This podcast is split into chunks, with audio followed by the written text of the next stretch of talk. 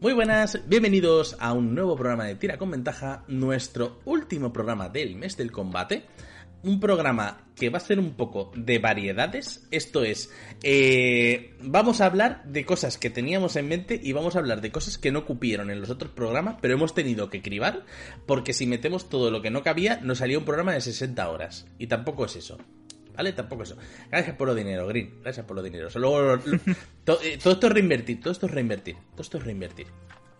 Son dos años. Dos añazos ya, ¿eh? Este, este programa, o sea, este programa no está que se ha construido sobre los hombros de este señor y tiene unos hombros muy grandes. O sea, no sé si te perdiste el anterior programa, pero te vine a decir que era un poco cual Henry Cavill vestido de fontanero arreglando las tuberías de las goteras. Tal cual. Pero bueno, muy buenas, Green, muy buenas, Caco, ¿qué tal estáis? Estamos bien. Bien. Sí. Estamos, estamos aquí, que no es poco. Ay, yo estoy, nerviosillo, tú.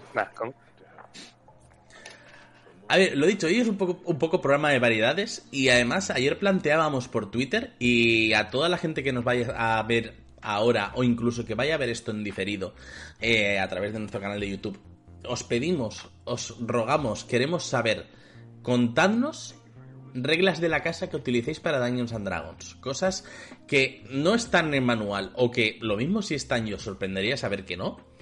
Eh, os sorprendería saber que sí, mejor dicho. Y que le den un toque distinto a vuestros combates. Consideréis que lo hace distinto. Pero bueno, antes de meternos en eso, Vamos a empezar un poco con los temas que teníamos pendientes, los temas a los que no llegamos en anteriores programas y que hay que cerrar porque somos unas personas ordenadas, educadas, limpias y guapísimas, ¿vale? Eh, y lo primero de todo que tenemos pendiente por ahí son las maniobras de combate, para las cuales os decimos ya que vamos a hacer una breve explicación, pero no vamos a pasar a enumerar todas las del manual porque mm, no quiero que perdamos dinamismo ni que se me caiga el boli. ¿Quién va? Vale. Pues con permiso, con permiso y sin él también, eh, en el MG, de, en la página 271, que es la cuarta vez que revisamos esta página en lo que va de mes, podremos ver que se nos da opción a unas opciones a mayores de lo que es este combate táctico que hemos hablado del programa pasado, que en el programa pasado también íbamos a hablar de esto, pero no sucedió por circunstancias del guion. Y vamos a explicar un poquito de qué va esto, para que no quede en ese eh, plano astral esotérico donde las maniobras de combate avanzadas que son, sí, sí, están en manual no sé qué. Vamos a ver un poquitito de ellas, ¿vale? No los vamos a desgranar, pero un poco a grandes rasgos es lo mismo de siempre, pero con mejores efectos. Todos aquí ya habéis oído hablar anteriormente, seguramente, de el agarre es una prueba de atletismo contra el atletismo acrobacias del defensor. Muy bien. El empuje, exactamente igual. La diferencia es que una te somete al estado agarrado, que te baja la velocidad cero, y la otra te empuja o cinco pies hacia atrás o te tumba al suelo. Eso está muy bien, pero es que la gente en la vida real puede eh, tener más creatividad con esas mismas reglas. Entonces aquí nos damos cuenta que algunas son muy interesantes y otras son cosas que por lo general cuando los jugadores son novatos especialmente, que tienen esa capacidad de pensar más allá de las reglas, ¿vale? Porque todavía no se han curtido en lo que es el sistema per se y les gusta más... Eh, no, tienen vicios, no tienen vicios. Exacto. Cuando todavía tienen esas ganas de hacer cosas así que el máster le diga si puede o no puede, cuando se dan esos casos, normalmente con Masters tenemos que salir con una regla de, para salir del paso, inventarnos alguna cosilla, y realmente son exactamente las mismas reglas que ya hay para otras cosas. Sí, o sea, caso, por ejemplo. Realmente sí, sí, perdón. Eh, por una parte vamos a poner el manual, ¿no? O sea, antes de, que empieces a hablar, que la gente lo vea y demás. A ver. Y por otra parte, sobre todo, eh, a ver, la definición básica y muy súper resumida estándar es que, es todos son pruebas enfrentadas, ¿vale? Que vais a decir, pero menuda mierda, o sea, yo pensaba que esto tendría mucha más intríngulis. No, son todo pruebas enfrentadas de una cosa versus otra cosa. Pero eh, al final esto lo que le hace es, aparte de que te meta algún mini efecto, le da color, le da espectáculo. ¿Por qué? Porque al final, eh, y de hecho lo visteis un poco en los programas que hicimos de combate táctico, donde estaban los tokens y demás, que eh, gran parte de lo que hablamos sobre todo era, eh, el primer programa lo centramos en el movimiento, ¿vale? Acordaros, cómo te mueves. El segundo, o uno de los programas fue de cómo se mueven los monstruos y cómo te mueves tú acorde a eso. ¿Por qué? Porque si no, al final acabamos con la costumbre de que los combates son un poco como en el Dark Souls. Giras alrededor del otro, giras alrededor del otro, giras alrededor del otro Y no, aquí los combates tienen que ser como una pelea de bar. O sea, tirarte sillas, eh, puñetazos a la cara, tirarte una bebida. Tiene que haber color y tiene que haber fiesta. patada a los huevos, Efectivamente. O sea, vos- arena a los ojos. Exacto, vuestros combates tienen que ser peleas de bar. Solo que con dragones, ¿vale? O sea, escaladlo, ¿vale? Pero es pelea, peleas de bar, tal cual. Cuéntanos, Caco, ¿cómo podemos hacer una, una auténtica pelea de bar? Pues mira, para empezar, eh, todas las maniobras que estoy a punto de describir, salvo una, siguen exactamente lo mismo. Que son pruebas enfrentadas, como bien ha dicho José, de atletismo contra eh, las acrobacias o el atletismo del defensor. Hay alguna que cambie el atletismo por las acrobacias de manera obligatoria, porque son así maniobras más ágiles que de pura fuerza, pero en su gran mayoría se centra en atletismo, porque aparte de que así le dan un poquito más de relevancia a la fuerza, que parece que es un stat que todo el mundo pasa por alto salvo que lleves un bárbaro o un guerrero con espadón, porque ¿por qué? Si destreza te cumple eso, te da CA, te da iniciativa y te da todo. Pues porque puedes hacer esto, porque puedes cogerte la dota de atleta y hacer un montón de cosas guapas. Por ejemplo, abrirte paso. Abrirte paso es una maniobra que, con la tirada que he descrito anteriormente, te permite atravesar casillas ocupadas por una criatura hostil. De estándar, con tu movimiento en D&D, puedes atravesar casillas de aliados sin ningún tipo de impedimento, pero no puedes terminar tu turno en la misma casilla de un aliado. Técnicamente tú no puedes atravesar casillas de enemigos. Con esta maniobra tú puedes emplear parte de tu movimiento, parte de tu acción o tu acción adicional, tiro caco, a discreción del máster, para atravesar una casilla enemiga y eh, conseguir eh, pues eso, atravesar unas defensas de un enemigo simplemente pues eso, empujándole un poco. Eh, una manera muy parecida es echar a un lado. Echar un lado es prácticamente lo mismo que un empujón, con la diferencia de que, asumiendo una desventaja voluntaria en la maniobra de empujar, en vez de echarlo hacia atrás o hacia el suelo, lo echas cinco pies para el lado o para el otro.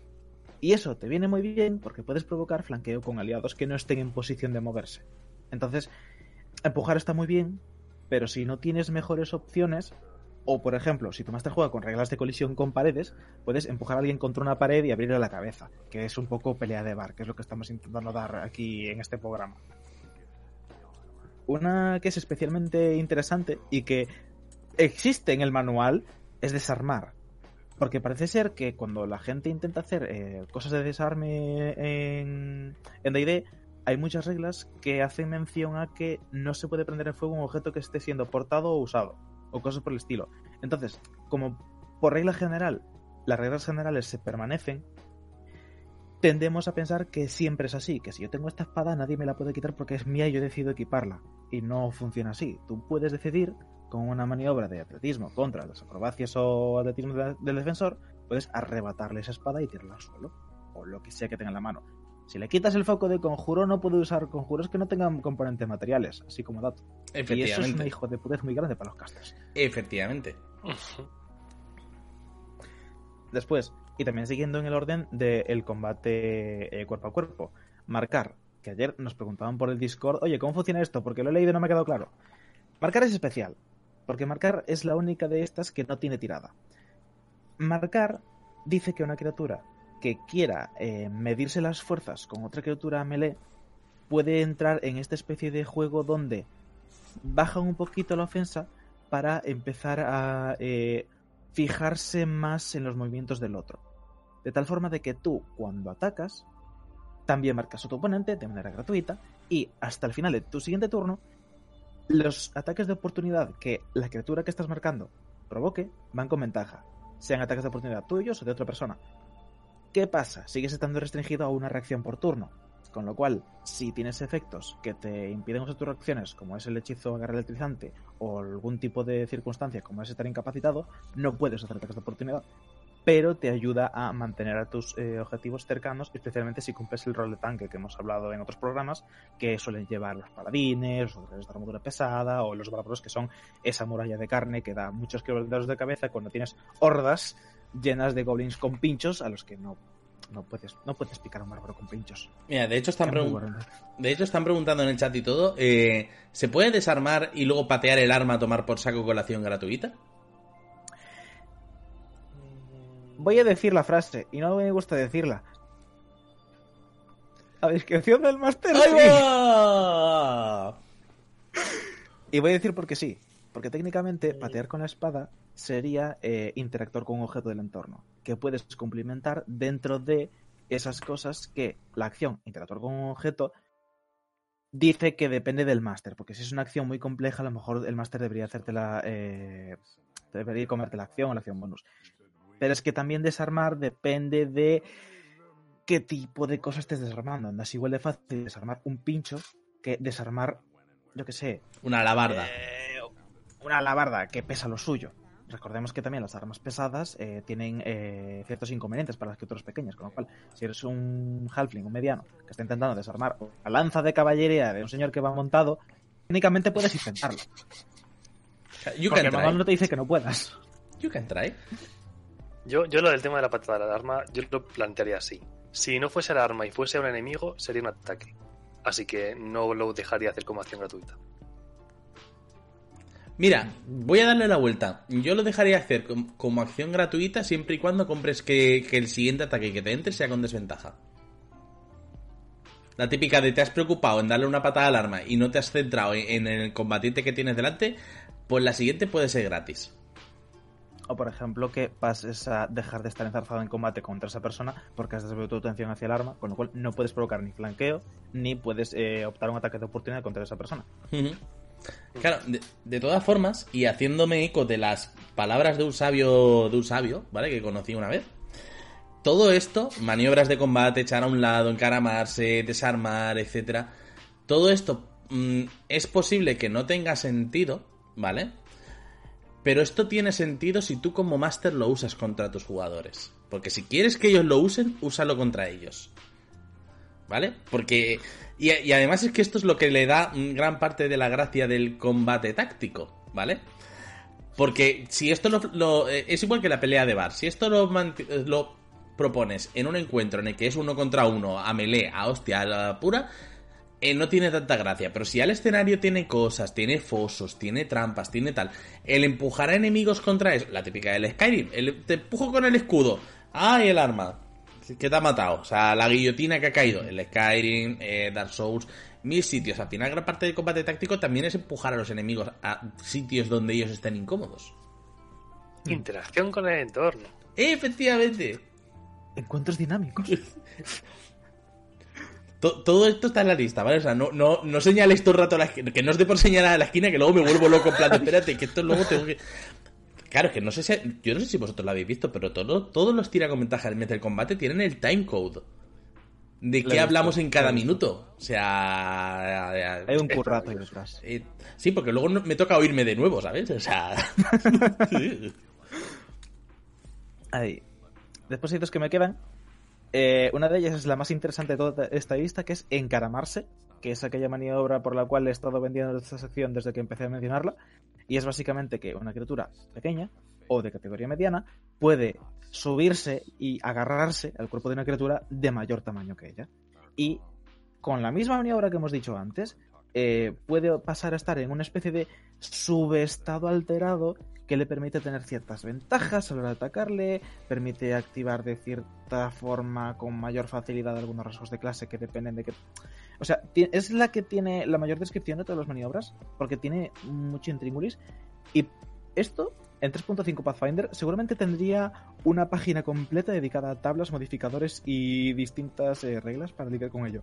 Aquí tienes un parrafito que te dice que puedes atacar con ventaja si estás encaramado, y la criatura que, a la que estás encaramado puede intentar deshacerte de ti lanzándote de lejos, pelea de y esas movidas, con una tirada que es exactamente la misma tirada que has hecho tú, pero esta vez al revés. Tú pasas a ser la persona pasiva o la persona defensora y él el que esté atacando. Es, es muy toma y daca todo el rato y es muy divertido. Y yo quiero usar esto. Ya digo, no tanto en Pathfinder, porque Pathfinder aprendió de 3.5, pero aprendió bien. Porque en 3.5 estas maniobras, desarmar, encaramarse y demás, eso sí que era un infierno. Esa desarmarse en 3.5 casi se le da cuenta apuñalarte tú, para no hacerlo. Pero en Pathfinder sí que inventaron una cosa que se llama el bono de maniobra de combate. O sea, tienes como un bono ofensivo y un bono defensivo, ¿vale? Y tú, cuando quieres hacer una maniobra de combate, no vas contra su CA, vas contra su bono defensivo y usas tu bono ofensivo. Que el bono ofensivo engloba varias cosas. O sea, lo, lo redujeron un poco. Vaya, así es resumen. Eh, de hecho, me gusta mucho como lo enfoca Pathfinder porque es precisamente lo que has dicho tú. En quinta se utiliza el tema de los checks de habilidad enfrentados todo el rato porque a quinta juega mucho con la ventaja y desventaja. Pero en Pathfinder, en cambio, lo que tienes es que si tú quieres ser el que provoca una maniobra, tú tienes tú más X a la tirada que haces. Y la dificultad del otro es su DCX, que es un envase, más un modificador, más un tal, más un tal.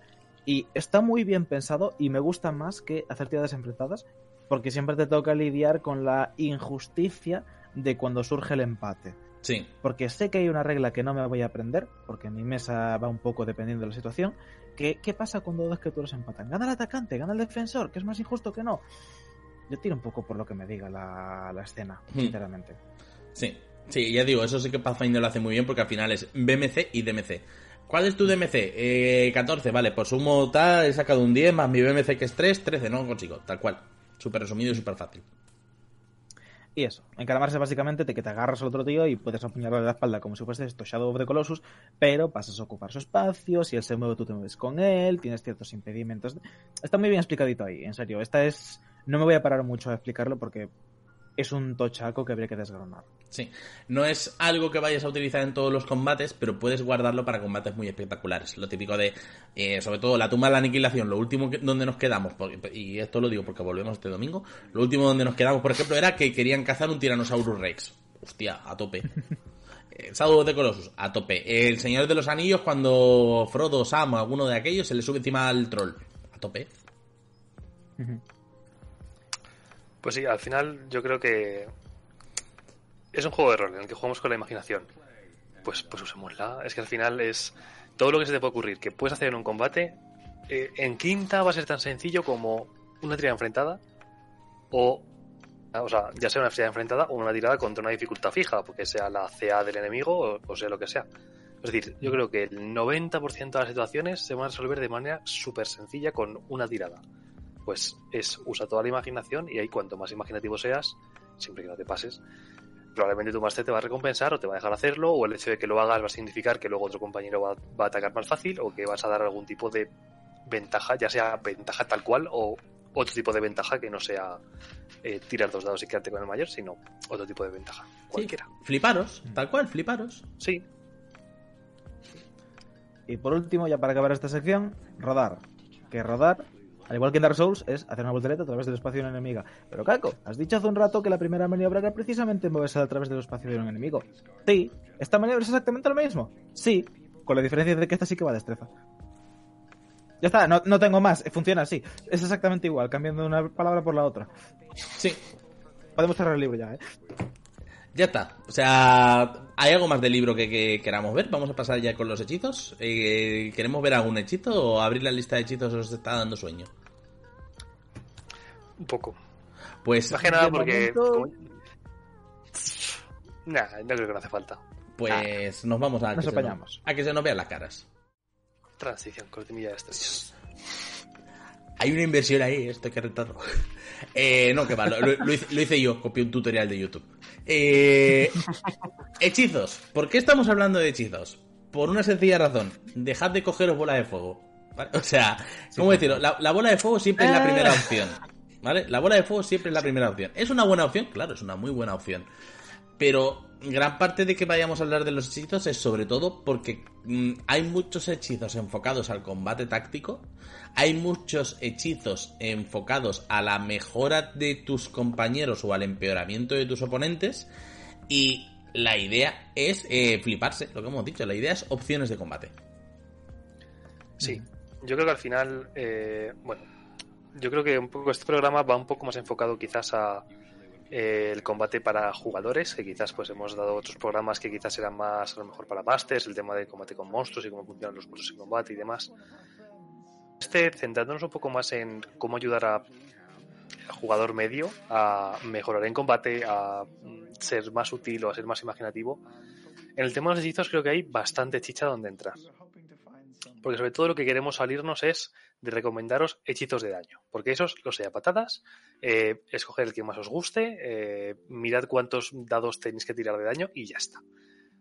¿Hay muchas cosas a tener en cuenta? Pues claro que hay muchas cosas a tener en cuenta. No es lo mismo que es un ataque de toque, o sea, que es un hechizo de toque, que es un hechizo a distancia, que es un hechizo en área. ¿Los hechizos en área podemos hablar un poquito más? Sí, podemos entrar un poquito más porque, como bien ha puesto Caco por ahí en, en la lista de cosas que tenemos que hablar hoy, un guerrero nunca te va a poder hacer un ataque en área. Y el hecho de que tú puedas alcanzar a 5 o 10 enemigos si están todos muy juntitos con una bola de fuego o con, inserte aquí, cualquier otro hechizo de área, pero ese me ha parecido un buen ejemplo, eh, significa hacer daño a 2, 3, 5 enemigos de manera simultánea. Y además sabiendo que tal y como funcionan los hechizos, esto es un regalo, o sea, un consejo que os regalo. Los hechizos que van con tirada de salvación de enemigo, tenemos dos tipos. Los cantrips, que si la superan no se comen daño, y los hechizos en los que te has gastado tu spell slot en lanzarlo, que aunque lo superen, se comen la mitad del daño y además pues probablemente eh, no adquieran algún tipo de rasgo como puede ser a lo mejor que si no lo superan además del daño se queman o se caen al suelo o hay un poco de todo en, en los hechizos. Así que eh, eso para que lo tengáis en cuenta. Salvo desintegrar. Desintegrar, si lo salvas, te pasas de todo. Pero ya es un caso muy concreto. Exacto, sí, pero es un hechizo a, a vida o muerte. O sea, eso sí que Vale, es un y hechizo. va- y, claro, yo qué sé, Banishment funciona igual, que es uno de los hechizos que quiero comentar Claro. luego un poco más tarde. Banishment es destierro, ¿no? ¿Puede ser? O desterrar o algo Sí. así. Que te manda a otro Sí. plano y. Sí. Vale. Comento el caso concreto de, de desintegrar porque es también ese gran hechizo de daño tochísimo que te cagas, que cuando la gente adquiere el hueco de nivel 6-7, creo que es 6, eh, siempre es el primero que viene a la cabeza y es daño a un objetivo muy gordo. Y es como mucho daño. Claro. puntos. Hace, sí, sí, le pasa igual, por ejemplo, que al infligir heridas. Infligir heridas es un hechizo que hace muchos dados de daño para el nivel que tiene, pero tiene su contraparte, que si fallas, no te comen nada de daño. No es una tirada de salvación, al final es eh, desintegrar es tirada de salvación, Desintegrar es salvación de destreza. ataque a distancia. No, salvación Es salvación constitución. de destreza. Es constitución, creo, ¿eh? Desintegrar. Creo que Es sí. una salvación. Es una salvación, fijo. Sí. Es una salvación, que ahí quizás es donde vienen las diferencias. Todos los ataques al final que requieren de una, un ataque, ya sea cuerpo a cuerpo o a distancia, si fallan, fallan. Y no, no vas a hacer la mitad de daño simplemente porque falle. A no ser que sea eh, cuchillo de hielo, que aunque falles, eh, luego explota y hace daño residual cuando explota el cuchillo de hielo. Cosas muy puntuales. Y yo creo que esa es una distinción que quiero dejar al principio. No vamos a centrarnos tanto en cuáles son los mejores eh, hechizos para hacer daño, sino cuáles son los hechizos más útiles en combate que no sea directamente hacer daño. Y además, ahora ya que ya hemos comentado el tema de que en área, daños en área solamente lo pueden hacer los hechizos, podemos pasar directamente a bufar amigos, mm, desbufar enemigos, Penalizar. penalizar. Es, un- es una buena palabra, José. Perjudicar. Penalizar amigos, bufar enemigos, todo lo que tú quieras hacer con tus hechizos. Penalizar No, amigos. Penalizar amigos, ¿no, Green? Todo lo puedes hacer. Es así, la magia de D&D. Control de campo. eh, control de acciones en combate. Que también creo que hay unos cuantos eh, más que tenemos que comentar en, en torno a las acciones en combate y cómo si controlas eh, la economía de turnos, controlas el combate. Y hay unos cuantos hechizos que te permiten eh, especialmente ser controlar, controlar eso. Entonces, pues si queréis podemos empezar por eh, hechizos para potenciar a ti o a tus aliados. Eh, yo creo que al final esta, esta parte vamos a ir un poco más ligeros, que cada Sí. cual vaya comentando un poco lo que se le ocurra, porque como tampoco tenemos un guion, Exacto. Y que la, Eh, la idea no es eh, narrar el hechizo tal cual está en el libro. O sea, la idea es un poco, pues lo No. que tú dices, a comentar un poco ideas. usar. Sí. Eso es así, porque por ejemplo, clases, clases que, es, que van a tener muchos hechizos de este tipo. Pues tenemos a los clérigos, que tienen su bless. eh, es uno de los hechizos por excelencia al final para ayudar a tus amigos, que es, les das un D4 a todos los ataques que hagan y a todas las tiradas de salvación. Que yo creo que es un hechizo que nunca, nunca eh, viene mal. Porque tener la opción de sumar desde un 1 hasta un 4 Vale, a lo mejor cuando tengas números muy grandes ya a niveles épicos, pues no se da tanto.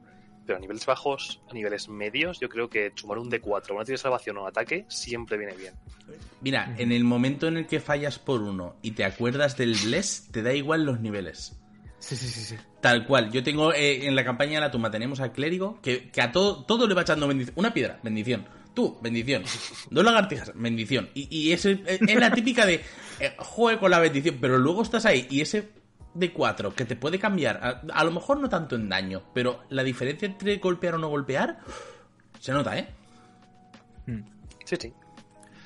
Y luego, por ejemplo, cosas como Guidance, que se usan mucho fuera de combate, pero que si lo enganchas con lo que hemos hablado antes de maniobras de combate que requiere una prueba de característica para hacerla, es una combinación muy buena.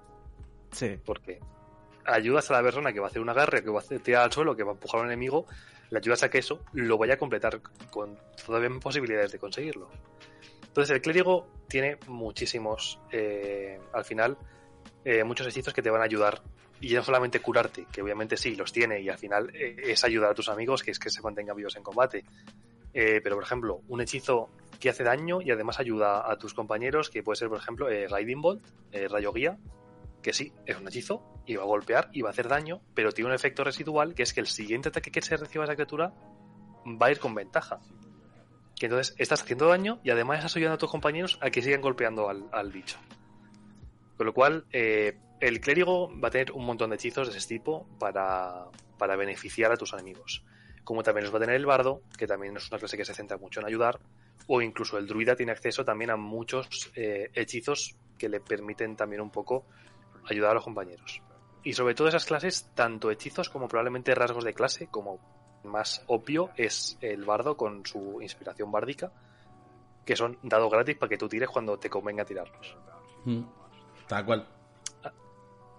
Y pues si os ocurre algún hechizo más así de, de busteo, lo que es eh, que, no, que no entre en las categorías de, después.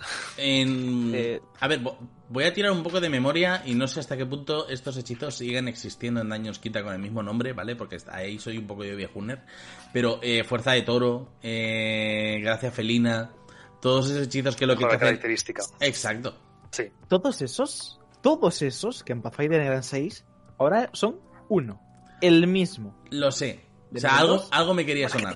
Algo me quería sonar.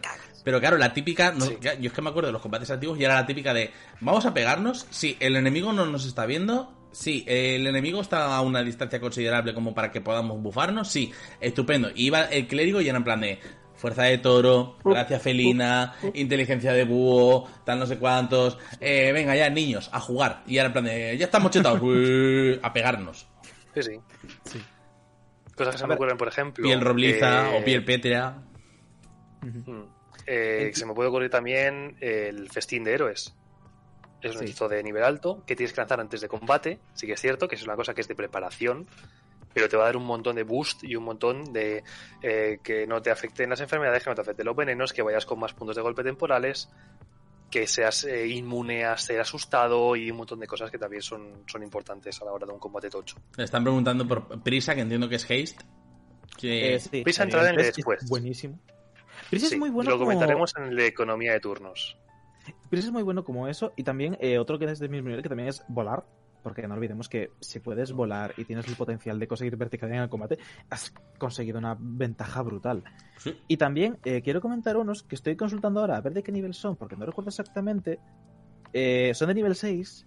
Las investiduras, que son del Xanatar y son investiduras de las llamas, del hielo, de la piedra y del viento, que son una serie de hechizos que todos siguen la temática elemental y que básicamente te dan un montón de buffos en base al elemento que te escoges.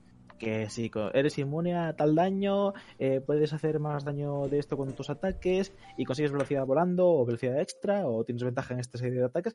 Son muy buenos y además, para, el, para los beneficios que conceden, no son niveles tan altos, son huecos de nivel 6, que ya son huecos, pero te dan un montón de beneficios que merecen bastante la pena. ¿Mm? Sí. Yo creo que entra un poco dentro de hechizos como por ejemplo eh, libertad de movimientos, que son hechizos que si tienes huecos de ese nivel para gastar, están muy bien. Pero que es el típico hechizo de que si solo tienes un hueco de ese nivel, quizás te lo piensas dos veces antes de llevártelo preparado o lanzarlo, porque al final está muy bien lo que hace, pero quizás hay otros que están al mismo nivel que te van a ser más útiles si solo tienes un hueco hmm. de, ese nivel. Pero igual, libertad de movimientos que te permite que no seas apresado, que no te puedan reducir la velocidad, que es, también eso ayuda a, a, tus aliados en combate, como puede ser Santuario, como puede ser Escudo de Fe, hmm. que también son hechizos muy buenos para bustear a tus, a tus compañeros. Y luego Yo creo que hay ciertos hechizos que, si no me equivoco, creo que Noi en la campaña del Surge del Dragón los utiliza, que son hechizos que no requieren concentración y que son muy interesantes, como son Salto, y el Ujú. Long Strider, que creo que se llama en español zancada no sé qué. Eh, huida, sí, o zancada maravillosa. Zancada prodigiosa. ¿puede ser? Puede ser. Que Eso. son hechizos de nivel 1, alguno de ellos dos, que son Sí. huecos suficientemente bajos como para que no te duela tirarlos como si fuesen caramelos a nivel alto y que como duran todo ese tiempo y no son de concentración, te dura lo que te dure, que no te lo pueden romper. Eso va a durar y va a quedarse ahí, como armadura de mago. Lo que diferencia es que la armadura de mago es mucho más directo a la cosa. Pero tener 10 pies de movimiento es mediadote. Que los monjes tienen que esperarse tres niveles para que eso entre de- dentro de sus competencias de clase. Que 10 pies de movimiento son, 10 pi- son dos casillas, ¿eh? Sí, sí, son sí, dos casillazas. Con todas sus letras. Y, y- y que además eso, muchas veces como que lo... No a lo mejor lo minimizamos nosotros, como que el propio jugador minimiza estos estas ventajas. Wow, son dos casillas, no es para tanto. En serio, dos casillas a veces es, es la diferencia entre un golpe y un golpe a veces es la diferencia entre estar más machacado o menos. Tal cual. O sea, y, y de hecho, eh, eh, por experiencia del último combate de Boldor, eh, si tienes cosas, úsalas. O sea, y me tocó llevar, para que la gente se ponga un poco en antecedentes, porque tardaré en subir las partidas, lo siento. Pero eh, un monstruo que me ayudó aquí a crear con mm, movidas legendarias. Úsalas, porque es que esto no es ajedrez ni es Magic. O sea, en el momento en el que tal vez quieras usarlas, lo mismo es tarde. Es preferible que las gastes, incluso que te vacíes, y luego ya gestionamos el combate. Pero a veces golpear primero, golpear dos veces. Sí, así es. Y la verdad es que yo creo que ya podemos pasar al siguiente tema, que sería eh, cómo perjudicar, cómo mm, fastidiar a tus enemigos, cómo lanzarles eh, hechizos que mm, los va a hacer menos útiles, o incluso tenemos categorías de cómo inutilizar por completo a, a tu enemigo, sobre todo si es cierto tipo de enemigo. Ahora hablaremos de, del hechizo que tengo en mente. Mm. Si quieres, antes, porque es que nos han dejado una preguntita en el chat y lo podemos resolver súper rápido. El estar en un lugar e- elevado, ¿qué ventajas confiere en combate? Respuesta corta, todas. O sea, estás en un lugar ele- elevado, el enemigo no te puede impactar directamente. Mm, yo diría que obviamente eh, el primer ataque iría con ventaja porque estás escondido y no saben dónde estás. Porque no estás a, la vista. No te pueden golpear cuerpo a cuerpo, obviamente, porque estás en una diferencia de altura que tienen que jalar para ello. La verdad que esa distancia, dependiendo de cómo de bien estés, pues media cobertura o tres cuartos o incluso total, si eres inteligente y como estás haciendo a distancia, te tumbas en el suelo y así no te ven. Y... Y eso, la verdad. O sea, tú tienes ataque normal, ellos te atacarán con desventaja probablemente por el tema de, de los de cobertura de tres cuartos y, y tal. Siempre está bien, Sí, no pierdes nada. sí. Simplemente quiero puntualizar que técnicamente, según reglas, la altura solo te da las ventajas mecánicas que tú quieras poder conseguir con ellas. Como han dicho aquí, si simplemente es un desnivel de terreno, eh, Pathfinder creo que sí existían específicamente bonificadores por altura. sí. En quinta no, en quinta simplemente, si estás en altura, pues tienes los bonos asociados a el entorno en el que estás. Como es que se puedes aplicarlo como cobertura, tal y cual, tal y cual. Pero si, si es simplemente por estar verticalmente sobre otra criatura, el único bono que te da es que si además tienes arena, atacas con ventaja. Y esto es una referencia muy concreta que va a pillar muy poca gente. Ni idea. La altura te da ventaja si eres Anakin Skywalker. Ah, pero vale. no- Ah, hostia, va- arena. Uy, retorcido. Es Sí, retorcido. retorcido. Pero es- técnicamente la verticalidad, o sea, estar. Estar. Cartesianamente Volar por, en- volar por encima, de, de tus enemigos no da una ventaja tal cual. Tener una altura en plan, estoy en un tejado, estoy en un terraplén, en la parte de arriba, estoy subido a un árbol, eh, ya daría las ventajas obvias o lógicas dependiendo del entorno que te rodea. Exacto. Vale, y ahora sí, hechizos de perjudicar. Sí, Pues. mm, adelante, Kaku, que te he visto lanzado. pues antes Green ha comentado muy bien eh, lo de que los clérigos y Bless es un bendición, es un hechizo que los clérigos nunca deberían de quitarse. Yo soy de la opinión de que los clérigos de la sepultura tienen eh, Bane por dominio por un motivo. Y es que es el Bless al revés. Tú eliges tres enemigos que pasen una salvación y si no la pasan, hasta que tú te aburras o pases la concentración, van a tener un D4 menos a sus salvaciones y ataques. Y eso es maravilloso, porque si lo juntas con el hecho de que en quinta todo puede golpear a cualquier cosa, y a ese todo le restas un D4, puedes hacer que nada puede golpear a ninguna cosa. Es, es, es, es, horrible y me encanta. O sea, es, sí. es el típico combo de Magic azul. En plan de, ¿a qué juegas? A que tú no juegues. Y, eh, y de hecho voy a ir más allá. Sí. Eh, voy a comentar una batallita de la segunda vez que empecé Strat. De las cinco. Tiene, eh... tiene, pasaporte de Barovia acuñado cinco veces. Lo tengo plastificado. eh, en esta ocasión, la semilla de aventura empezaba con que la parte iba a tener que lidiar con hombres lobo. ¿Qué pasa? Éramos nivel 1. Los hombres lobo son de CR un poquito bastante grande. Y nos tuvimos que pegar con 4. ¿Pero qué pasó? Que a pesar de que evidentemente nos curtieron el lomo, pero teníamos un NPC que nos mantenía con vida porque era nuestra niñera, hubo cierto momento del combate en el que decidí leer los hechizos que tenía y dije, ah, esto está muy bien. Y le tiré eh, venga, tres hombres lobo, no la pasaron ninguno y durante las tres siguientes rondas no acertaron un solo ataque. Ni uno. Y mientras tanto nosotros tampoco, porque eran inmunes a nuestras armas, pero bueno, mira, al menos ella tampoco hacía nada. Eh, y muy de la mano probablemente con el Bane, eh, el Hex, el mal de ojo en español, que yo creo que ahí nos vamos a mover un poco de clases porque una de las clases que más hechizos tiene para fastidiar al enemigo son los brujos. Porque además los brujos tienen eh, muchas de esas maldiciones, ya sea el Bane, el mal de ojo, Hex, sus Hex, digamos, de, clase, como el Hexblade Curse y otras maldiciones que también tienen acceso, que al final lo que van a hacer es eso. Pues, el, en el caso del Bane, tiras un de 4 menos, a, a, salvación de ataques. En el caso del mal de ojo, eh, vas a tener que una característica que tú elijas como jugador va a ir con desventaja, además de que eh, no me acuerdo mismo qué hacía exactamente el Hex, pero creo que hacía más daño cuando tú le cuando golpeabas al enemigo. Eh, hay unos cuantos hechizos que hacen más daño si tú golpeas al enemigo. Eh, mira, voy a ir un poquito para atrás porque en el TAS descubrí un hechizo hace relativamente poco que se llama Sudario de Almas. ¿Mm? Entra en los de que te mejoran a ti mismo. Es maravilloso. Eh, es básicamente es un hechizo de nivel 3 que hace que te rodeen unos espíritus maravillosos. Puedes elegir hacer daño radiante necrótico de frío. ¿Mm? Y por cada vez que tú golpes, haces 2 de 8. Un de 8 o 2 de 8 más de daño. Algo por ahí es, es, es un hechizo maravilloso porque se, es, es, un minuto a todos los ataques que hagas. Hostia, eso te iba a decir. Eh, un, un, de 8, dos de 8 es tela, ¿eh? Espera, ¿eso Creo en, qué que clases de... ¿en qué clases está? ¿Qué clases lo tienen disponible? Yo sé que el brujo lo tiene. y, no y es vale, o sea que le han dado, le han dado manto del cruzado de otros eh, efectos al brujo. Y en vez de ser un de 4 son no sé cuántos de 8. Eso me parece maravilloso. Porque es de nivel 3 también, pero joder. Con eso, el otro día con, con, mi brujo mm, guerrero cuerpo a cuerpo de nivel. Estamos a nivel 7. 48 puntos de daño en un turno. Uh, le llega. Porque además ese brujo no es Hexblade, ¿verdad? No, no, no, no, soy un brujo de las antiguas. Vale. Porque es importante. Pacto de la espada. Sí, sí, sí.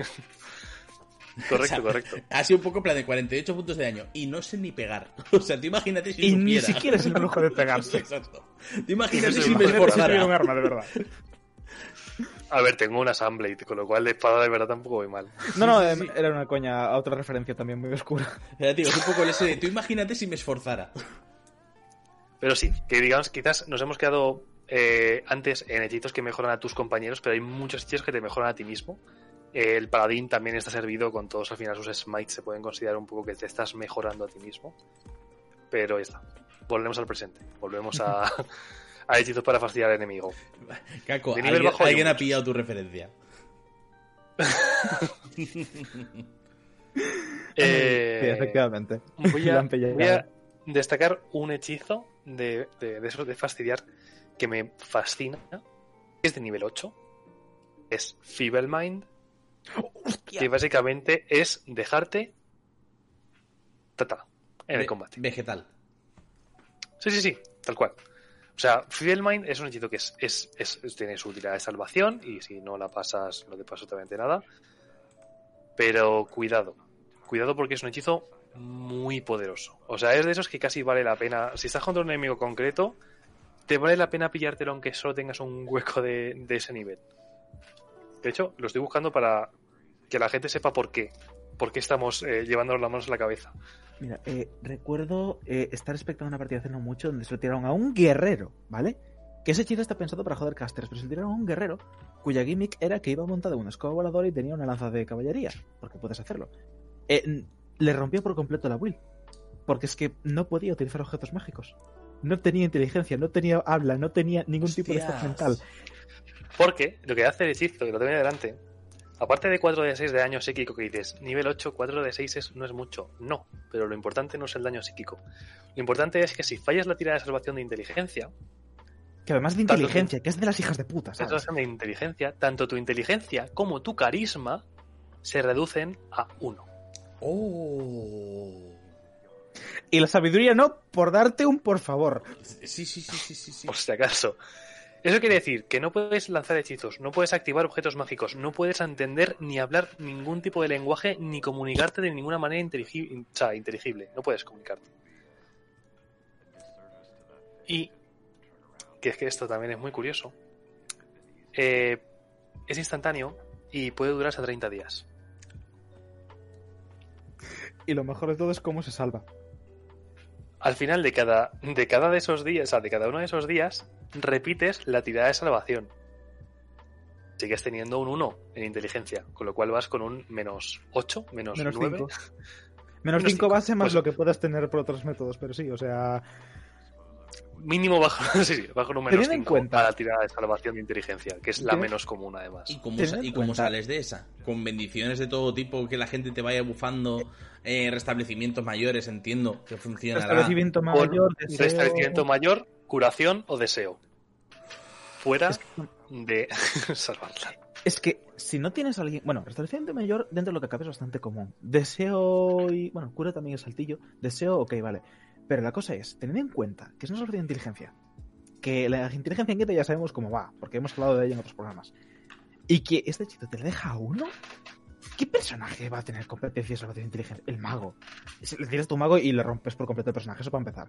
Eh, pero es que le tiras esto a un guerrero o a un bárbaro, lo que sea, y lo dejas A, cual- a cualquiera prácticamente, eh, sí, porque además te quita carisma. O sea, hechiceros, Sí, sí. bardos, brujos, Paladines. paladines, y encima es eso, que, eh, que si es en plan de, pues nada, ves haciendo tiradas, 30 días.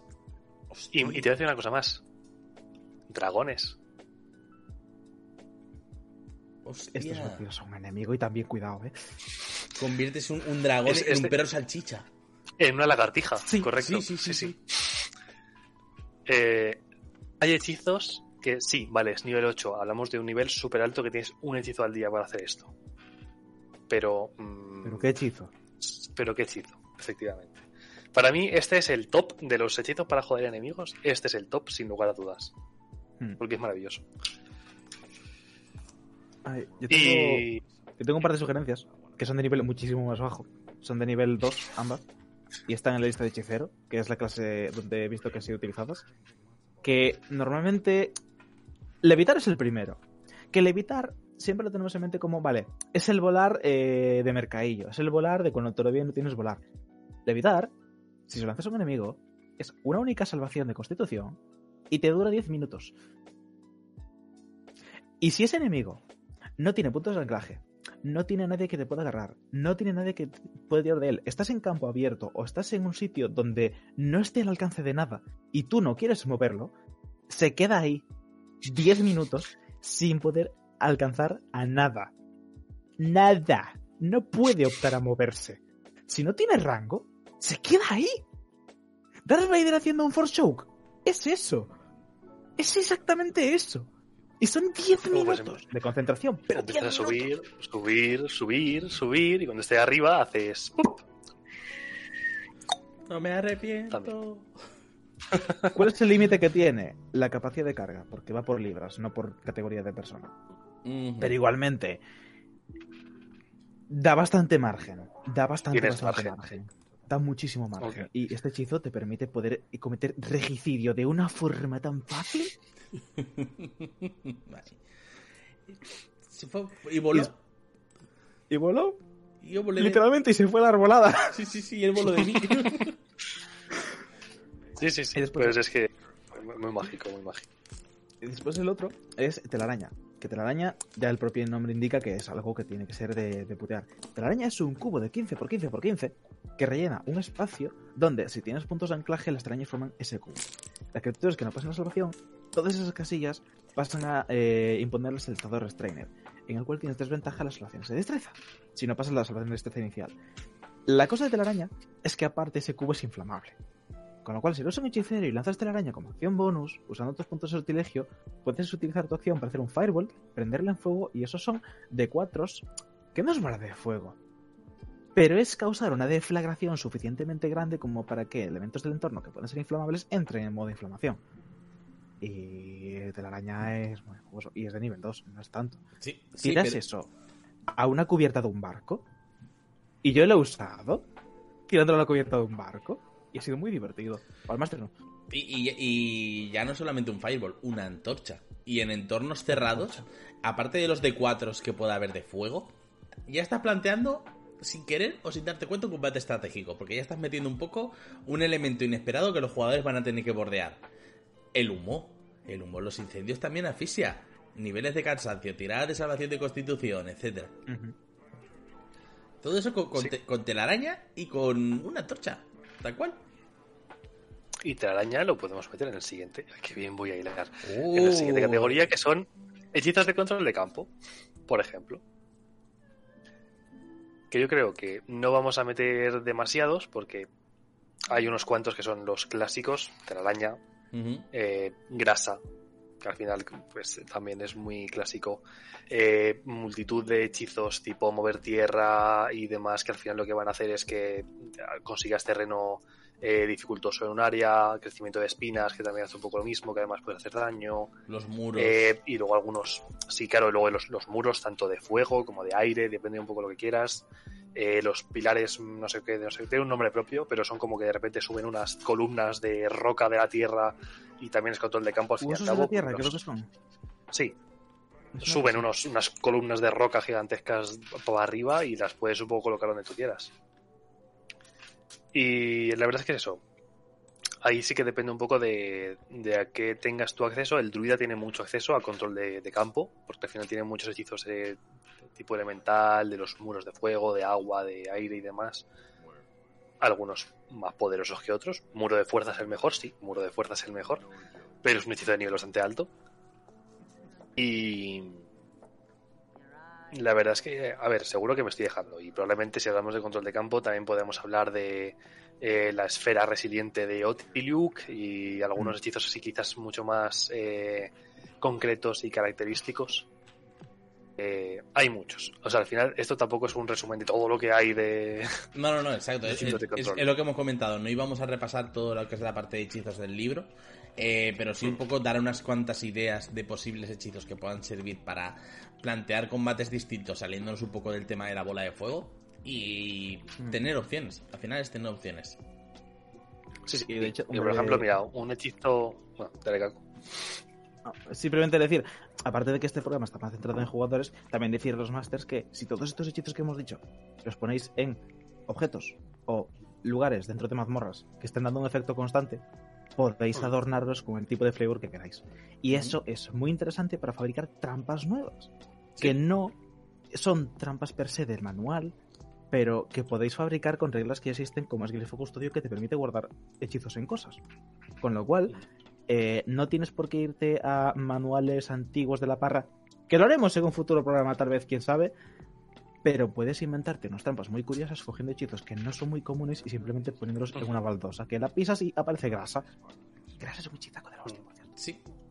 Y, y que además es un poco eso, que no hay, o sea, salvo las menciones, que no diría honoríficas, porque son menciones bastante ampliadas, en los manuales de, de Tasha, de Sanazar y demás, con respecto a las trampas, eh, hay, creo que hay relativamente, o sea, en Daños Quinta creo que hay relativamente poca documentación, en Daños Cuarta creo que hay bastante más, el otro día hablando por el Discord encontrábamos, o encontré que en el Dungeon Master Guide 2 de Daños Cuarta hay un apartado que son como 10 páginas solo de trampas.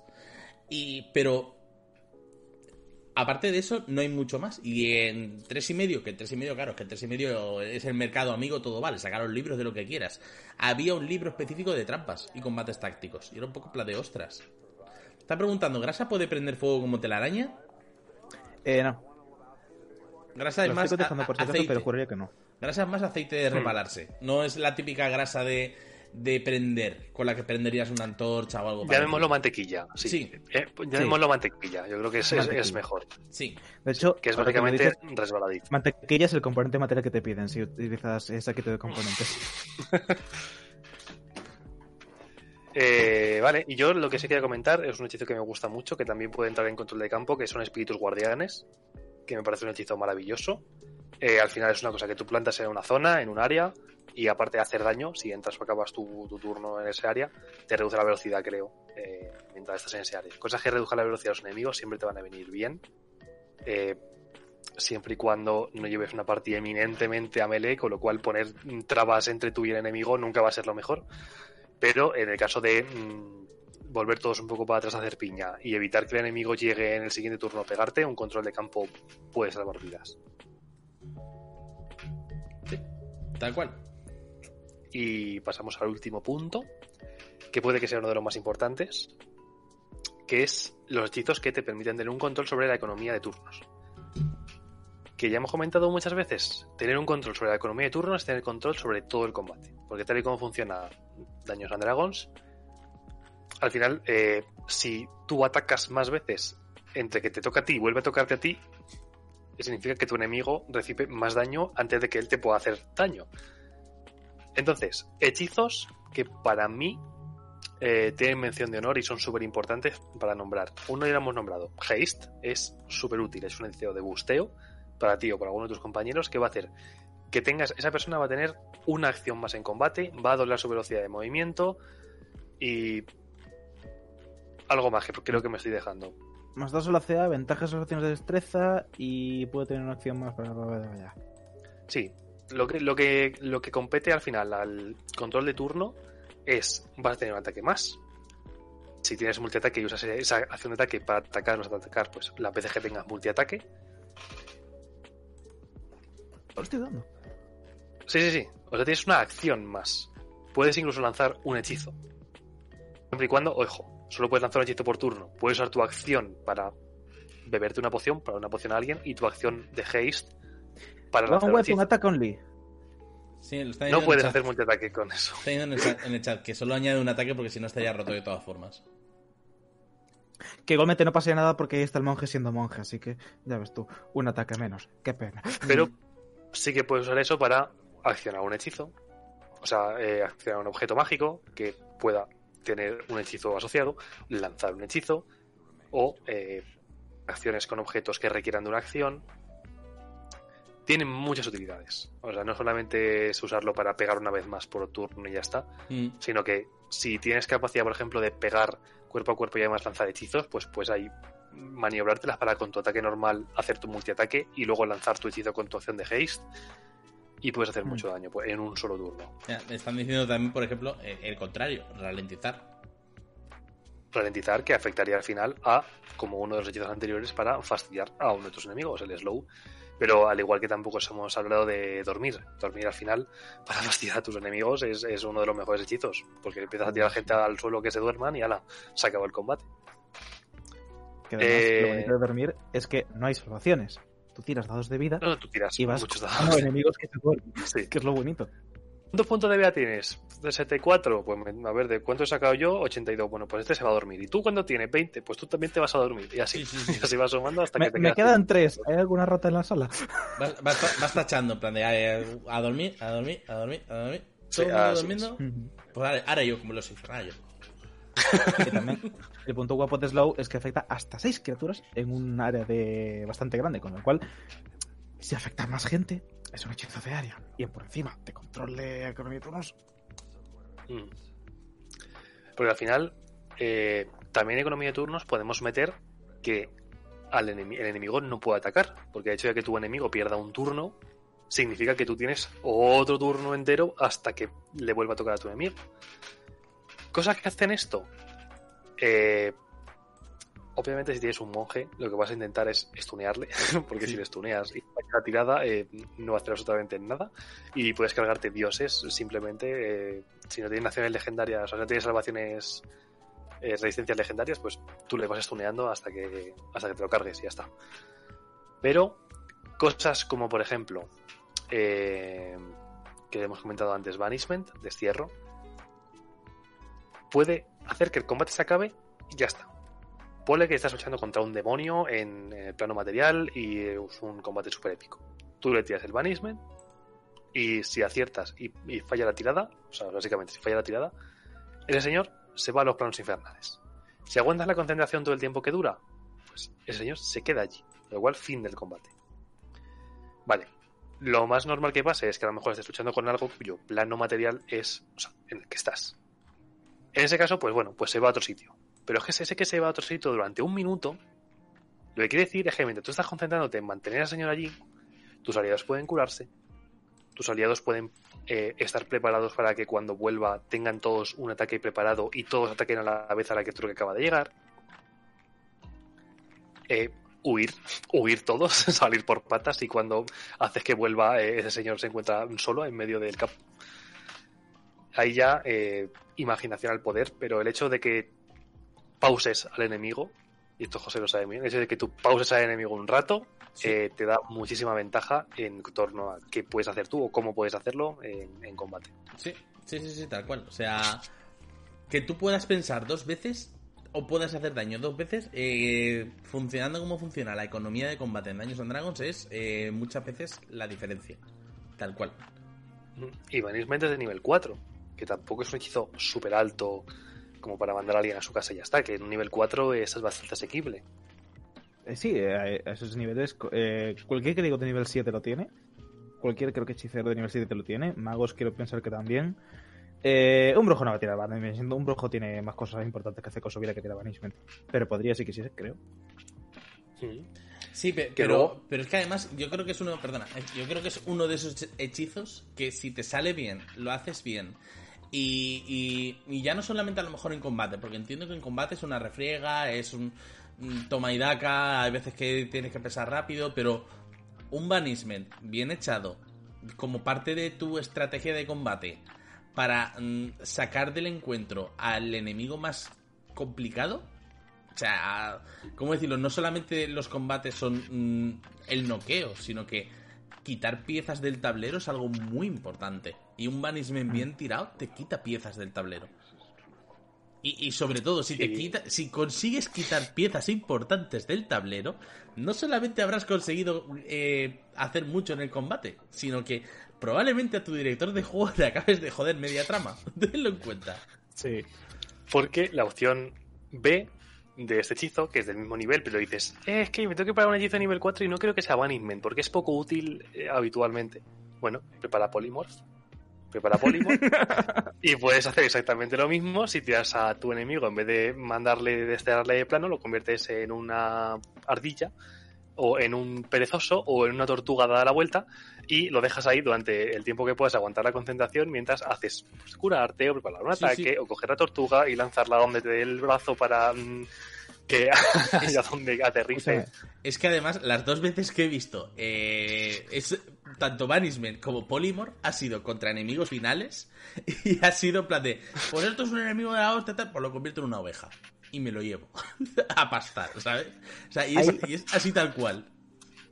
Hay pocos movimientos, hay pocos... Eh, hay pocas consecuencias de eventos en D&D que no te den más sensación de poder que el power move de transformar a un dragón legendario que ya ha todas sus resistencias legendarias en una tortuga, coger a tu bárbaro que vaya así, lo coja, le dé la vuelta, que vuelva así y os vais todos. Pero, y ya no solo. O sea, eh, eso es un power move de la hostia.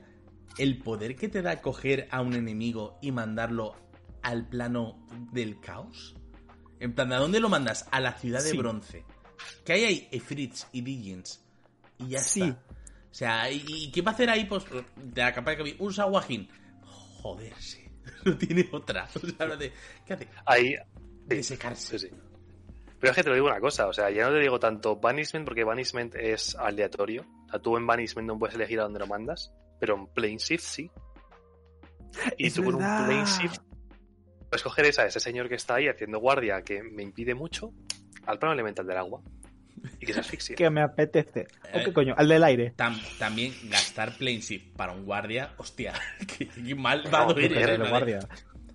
Depende de la guardia. ¿Ha tomado- Sí, sí, hombre. qué Es que molestaba. Ya, ya, que me lo imagino en plan de con, eh, Además- con, con la alabarda en plan de, hoy va a ser un buen día, ahora me iré a almorzar. ¡A la plaza! Es que además, eh, Plane Shift es una tirada. Y ya está. En plan, fallas la tirada y fin, tú te has ido de este Ah, huevo. Al, al que te hayan mandado. Sí. Ujú. Bueno, Otro gran hechizo para acabar combates. y si queréis, porque al final, eh, contando un poco la caída y demás, eh, eh, llevamos una hora y diez, ¿eh? O sea, parecía que este iba a ser un, un programa de, de variedades o muy corto o muy largo, y lo mismo estamos por ahí muy largo. No sé si tenemos más hechizos por ahí para repasar, o si queréis que nos vayamos un poco a comentar reglas de la casa. Eh, simplemente mencionar eh, con el tema de eh, Plane Shift y. Ay, Plane Shift, eh, Banishment y Polymorph. También se pueden utilizar de manera eh, defensiva o mm, para bufar a tus colegas, porque cuando al mago le quedan dos puntos de vida, si lo transformas en un gorilaco de la hostia, eh, pasa a ser un nuevo guerrero, que puede durar un rato largo. Y de la misma forma, aunque de manera mucho más rebuscada, un banishment a un aliado voluntario en el momento indicado en el que va a pasar un efecto de campo como un hechizo de era muy gordo o una habilidad que sabes que el malo está preparando lo que sea para quitarla del medio y volver a ponerla en siguiente turno como si fuese una intermitencia momentánea también es bastante tocho Porque de hecho, Banishment, si, si estás en tu plano de origen, te manda un plano que no te haga, o sea, que no eh, puedas recibir daño, es inofensivo. Con lo cual, no, no es que te vaya a mandar a eso, a la ciudad de bronce y te van a comer vivo los. No, no, no, no, no, no, no, no. La ciudad de bronce, eh, a ver, eh, la ciudad de bronce es un puesto mercantil. Gobernado por Diggins y Fritz, me refiero, nadie te va- con Sí. mucho te van a estafar, no te van a hacer daño, te van a, te van a robar la cartera, pero claro. No, no, ¿Cómo decirlo? No es mandarlo al plano de. de- a, a la isla de los monstruos, ¿vale? O a la isla de los pirulis. Es mandarlo a un plano, a tomar por el culo, donde hay el puesto comercial más grande de todos Reinos Olvidados. ¿Lo para qué es eso? management simplemente te manda a la sala de espera Sí, Sí. tal cual. Vale, pues si queréis, acabamos los temas de hechizos por aquí. Tampoco tenemos mucho más que decir. Yo creo que hemos hecho Hemos hecho. bastantes Sí. el menciones. depósito a su sitio Están preguntando, no sé si nos queremos meter en eso, ¿vale? Porque esta es una de esas preguntas que requiere ingeniería, una calculadora, matemáticas, una pizarra y un quimicefa. ¿Saben cómo explicar la interacción de los castigos divinos de Paladín con los espacios y niveles de hechizo del brujo? ah sí es tan fácil como lo siguiente. Tu rasgo de paladín te dice que puedes gastar un hueco de conjuro para hacer tantos daños en función del hueco que gastes. No te dice que tiene que ser de paladín. Ya está. Y luego estás multiclaseando con un paladín y un brujo. Eso quiere decir que cada una de esas clases tiene sus huecos de hechizo por separados en listas diferentes. ¿Qué pasa con el brujo? Que va a tener muy poquitos huecos de hechizo, pero los va a tener siempre al nivel máximo que puede tenerlos. Es decir, a lo mejor tiene dos huecos de hechizo de nivel 4 y no tiene ninguno de nivel 1, ni 2, ni 3. Tiene dos de nivel 4. Mientras que el paladín pues tendrá sus unos poquitos de 1, unos poquitos del 2, unos poquitos del 3, depende del nivel en el que estés.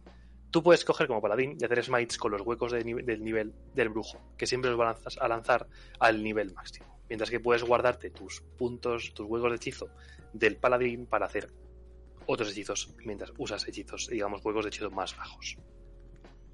Pero eso es la locura de multiclasear dos clases lanzadoras Sí. de hechizos, que tienes que hacer malabares con las fichas para enterarte de cómo funcionan. Sí. ¿Puedes lanzar hechizos del mismo nivel con huecos de hechizos de la otra clase? Sí, puedes.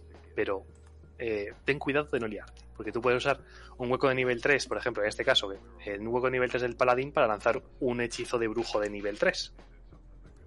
Eso lo puedes hacer. Tienes que tenerlo muy bien controlado, porque es complicado de buenas Sí, a primeras. O sea, cuando se queda, cuando te, cuando te lo explican, como te lo han explicado ellos, se entiende, pero de buenas a primeras lo lees y te vuelves un poco loco. A ver, en este caso también lo teníamos bastante claro porque multiclasear eh, para y Warlock es un combo bastante habitual, es el Paralock que le llaman de por ahí por las redes. Entonces, se ha visto lo suficiente, es bastante popular como para que lo tengamos fresco. Si Mm. me dices cómo se mezclan otros dos casters y cómo interactúa esto con esto con esto, a lo mejor yo tendría que buscarlo. Pero este caso en concreto sí, es pregunta ah. trampa, porque es como cuando estás en la autoescuela, haces un test y te preguntan las velocidades. Es que esta me la sé. O el carril Bao. El carril Bao hay uno en toda España. Pero es que te lo sabes porque solo hay uno. Sí, tal cual. Y, y y las Sí. reglas, y las reglas por las carreteras donde puede haber animales salvajes. O sea, que, que, eso, yo entiendo que, que a lo mejor en las zonas más norteñas, como destaca Colovivo, hay animales salvajes. No he visto uno en mi vida. O sea, no, no he, no he visto uno en mi vida. Una vez vi un conejo. Ya está. Eso es a donde llego, ¿sabes? Tal cual. Sí, no, pero lo del carril vago es literal, que está certificado que es este carril y está aquí en este tramo. Y Sí, no hay más. sí, sí, sí. No hay absolutamente más.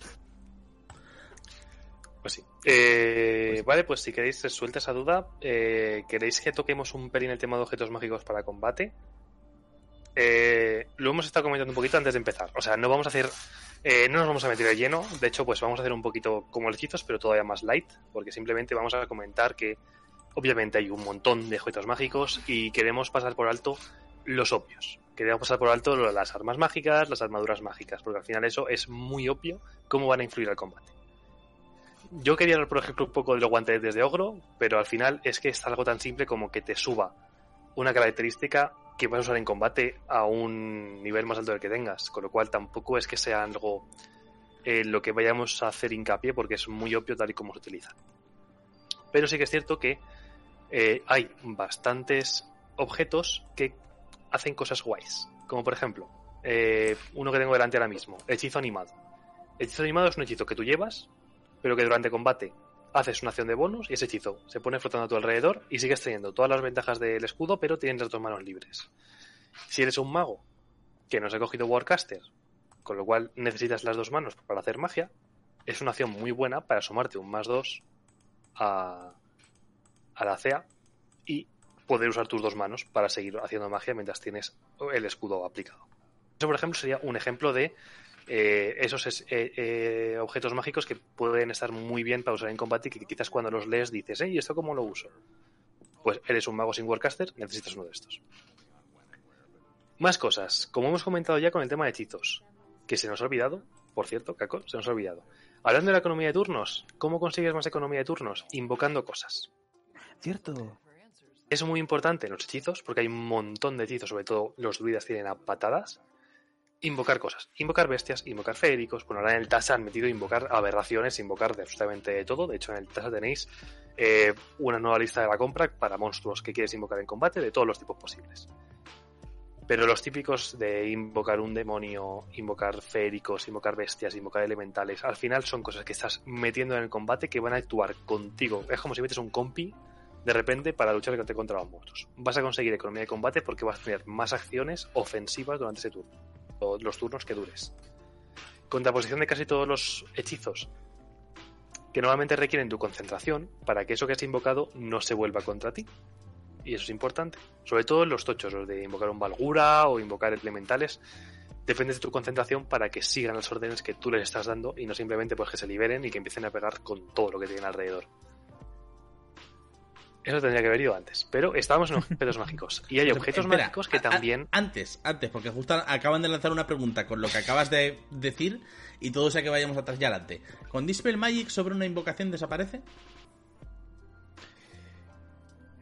Voy a tener que reverme el Dispel Magic. Habla un segundito.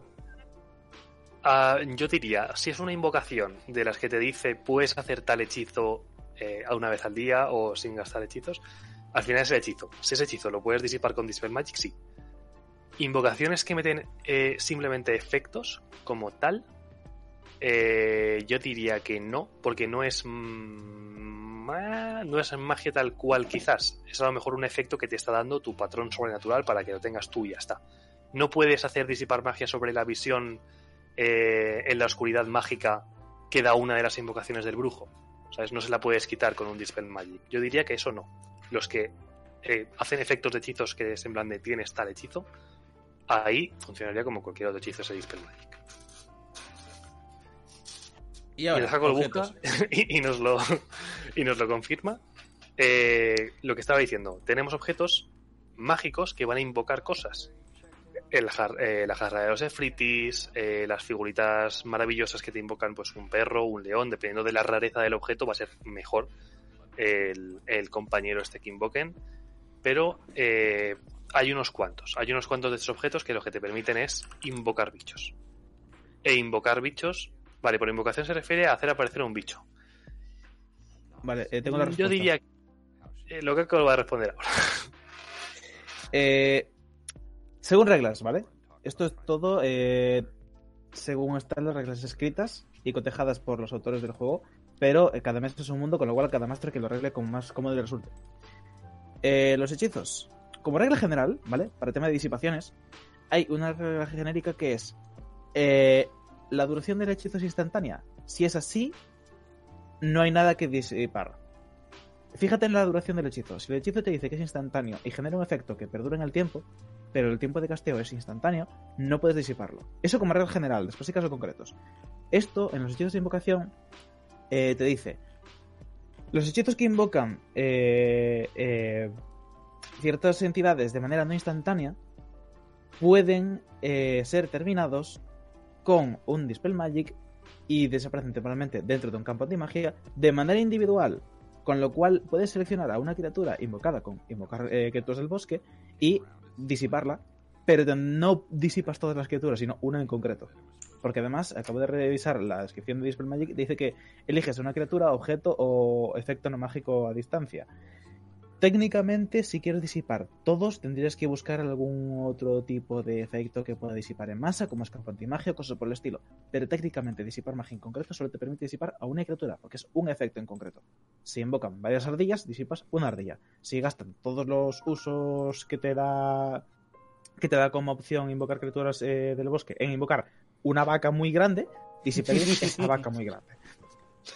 No, no, se, no se divide en dos vacas más pequeñas, ¿no? O sea, no, no, es, no es estilo Minecraft, que vas haciendo, vas generando cada vez vacas de peor valor, de valor de desafío. no. Eh, sí, eh, entonces eso, que lo que estaba comentando. Hay muchos objetos que te van a permitir invocar cosas. Invocar cosas significa tener mayor economía de combate, al igual que ocurre con los hechizos, con lo cual son objetos mágicos que eh, también se, hay que tener muy en cuenta a la hora de querer usarlos en combate o no querer usarlos en combate. Y el último grupo de objetos mágicos son aquellos objetos mágicos que no están pensados para ser usados en combate, pero que puedes usar en combate, usando tu imaginación. Magic. Que estos al final es, digamos, yo que sé, la jarra decantadora de agua, la de agua, el agua infinita. Pues si te, se te ocurre un uso para hacerlo en combate, como por ejemplo tirar agua por el suelo y que llegue luego el mago y congele el agua, bienvenido sea ese, ese objeto mágico. O unas, hay una bolsa de objetas de, de bolas fluffies. ¿Decías que no? Tú lo llamas jarra de cantadora de agua infinita. Yo lo llamo escopeta para vampiros. Yo lo llamo el Acuópolis. El agua, el agua corriente, bueno, sí, claro, sí. O sea, tú te refieres a eh, bendecir el, El agua efecto de la la decantadora manguera. de agua. Vale, no, pero es que, o sea, tiene que haber, eh, creo que te limita el flujo máximo que puede Sí, tener te eh, la jarra decantadora de agua. Sí, Y pero el- creo- el, más tocho de todos creo que sí que puede hacer eh, bastante, bastante caudal. No estoy seguro, tendría que cotejarlo, pero Habría sí, que mirarlo. ¿vale? Imagínate, el bardo delante de Strad con un botijo y le dice, o nos sueltas o saco el tapón. Y Strad coge... Yo ahí lo dejo. Yo lo permitiría. Está ahí. O eso, hay, hay un montón de objetos que al final, aunque no sean súper útiles en combate, que digas, ¿y esto qué hace? Hay una, hay una bolsa que está llena de, de- bolas peludas, que la bolsa son bolas, pero que cuando las tiras, pues salen bichos. En plan, bichos de CR0, ¿sabes? En plan, yo qué sé. Empiezas a tirar ratas, porque son todas bolas negras, ¿sabes? Y empiezan a aparecer ratas. Pues dices, eh, que tire yo una rata en combate, ¿qué va a hacer? No va a hacer nada. Ahora sí, si coges un puñado y las tiras por el suelo, o si las tiras al enemigo a la cara y de repente pues tiene mm, que si una comadreja, que si una rata, que si una rana y puedes crear confusión. Y crear confusión siempre es divertido. Que al final es imaginación de cómo puedes usar un objeto mágico que aunque aparentemente no tenga ningún uso en combate, para darle un uso en completo. En según qué barrios, utilizar ratas en un combate de barra de bar está estipulado. O sea, Sí. Y están comentando en el chat eh, eh, la bomba de neutrones que es eh, la Bag of Holding y el agujero portátil. Hay otro power move bastante curioso que es llevar un artificiero que puede fabricar objetos mágicos por clase y coger dos veces la invocación de fabricar bolsa de contención y decirle al mago que lleve con su sirviente invisible una bolsa en cada mano y cuando el sirviente es invisible, con lo cual técnicamente los objetos que esté cargando también llega a mitad del combate contra yo que sé 300 demonios. Bautista mete la bolsa dentro de la bolsa y todos se van al plano del astral. y no hay salvación en ese efecto. Dejas un agujero y ya está. Un- dejas el, el cráter en plan Akira. Sí, tal cual. Bautista. Y mañana tendré Y- otra bolsa. Y yo creo que, ya te digo, objetos mágicos hay millones y tendríamos que dedicar casi un mes únicamente a ver todos los objetos mágicos que hay y cómo se pueden utilizar. Pero, eh, deciros eso, que aunque haya objetos que no parezcan tan útiles en combate, quizás sí lo pueden ser. O quizás no estáis llegando a plantear lo importante que es tener economía de turnos en un combate y el hecho de invocar cosas siempre va a salir rentable. De hecho, también recomendación un poco de. Ya no tanto para economía de turnos, sino para control de, terreno. El cetro de las maravillas, creo que es, que te permite cambiar una condición del terreno.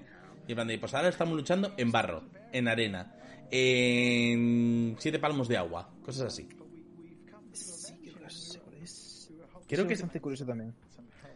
ya digo, mm, eh, a veces estoy tirando un poco de, de recuerdos de, del año tres y medio y lo mismo no hace eso. Lo tenía, lo tenía delante justo antes de cerrar el libro. Y lo mismo no hace eso literalmente, pero creo que es interesante porque si te permite cambiar condiciones de terreno y demás, una de las condiciones que puedes poner en un momento dado, si más o menos te sabes mm, mover bien, es que no haya gravedad. Es una condición de combate. Y todo el mundo vuela.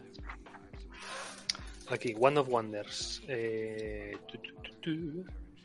Ah, no, pero. Vale. El- el- la, la varita de las maravillas. En Day de Quinta tienes una tabla de 100 que tiras y pasan cosas. Pues entonces lo mismo la de tres y media era distinta porque yo juraría que la de tres y media te permitía alterar cosas del combate. Está preguntando si comentaremos aunque sea por encima combate en agua aire montado. No entraba en nuestros planes porque creo que es algo, o sea, lo estuvimos hablando ayer y creemos que es algo muy farragoso de explicar para el uso que pueda daros y que al final se va a resumir en gran medida en narrar un poco o en comentar lo mismo que ya hay en el manual. Mm, Tal vez en algún momento dado nos pueda servir, si... pero recordad que si no me equivoco ya hablamos de esto. Yo os recomendaría el primer volumen de Arcadia, la revista de Matthew Colville, donde daba como muchas más cosas para combate montado, muchas más monturas y demás.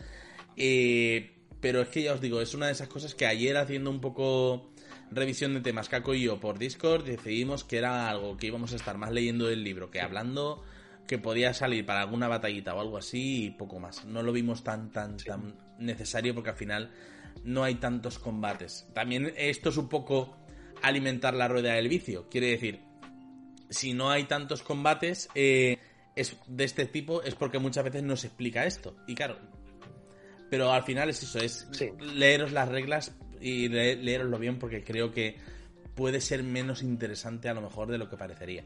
Y nos ha dado el sub CSG 1979. Muchísimas gracias, guapísimo, eh, gracias. guapísima, encantadísimos.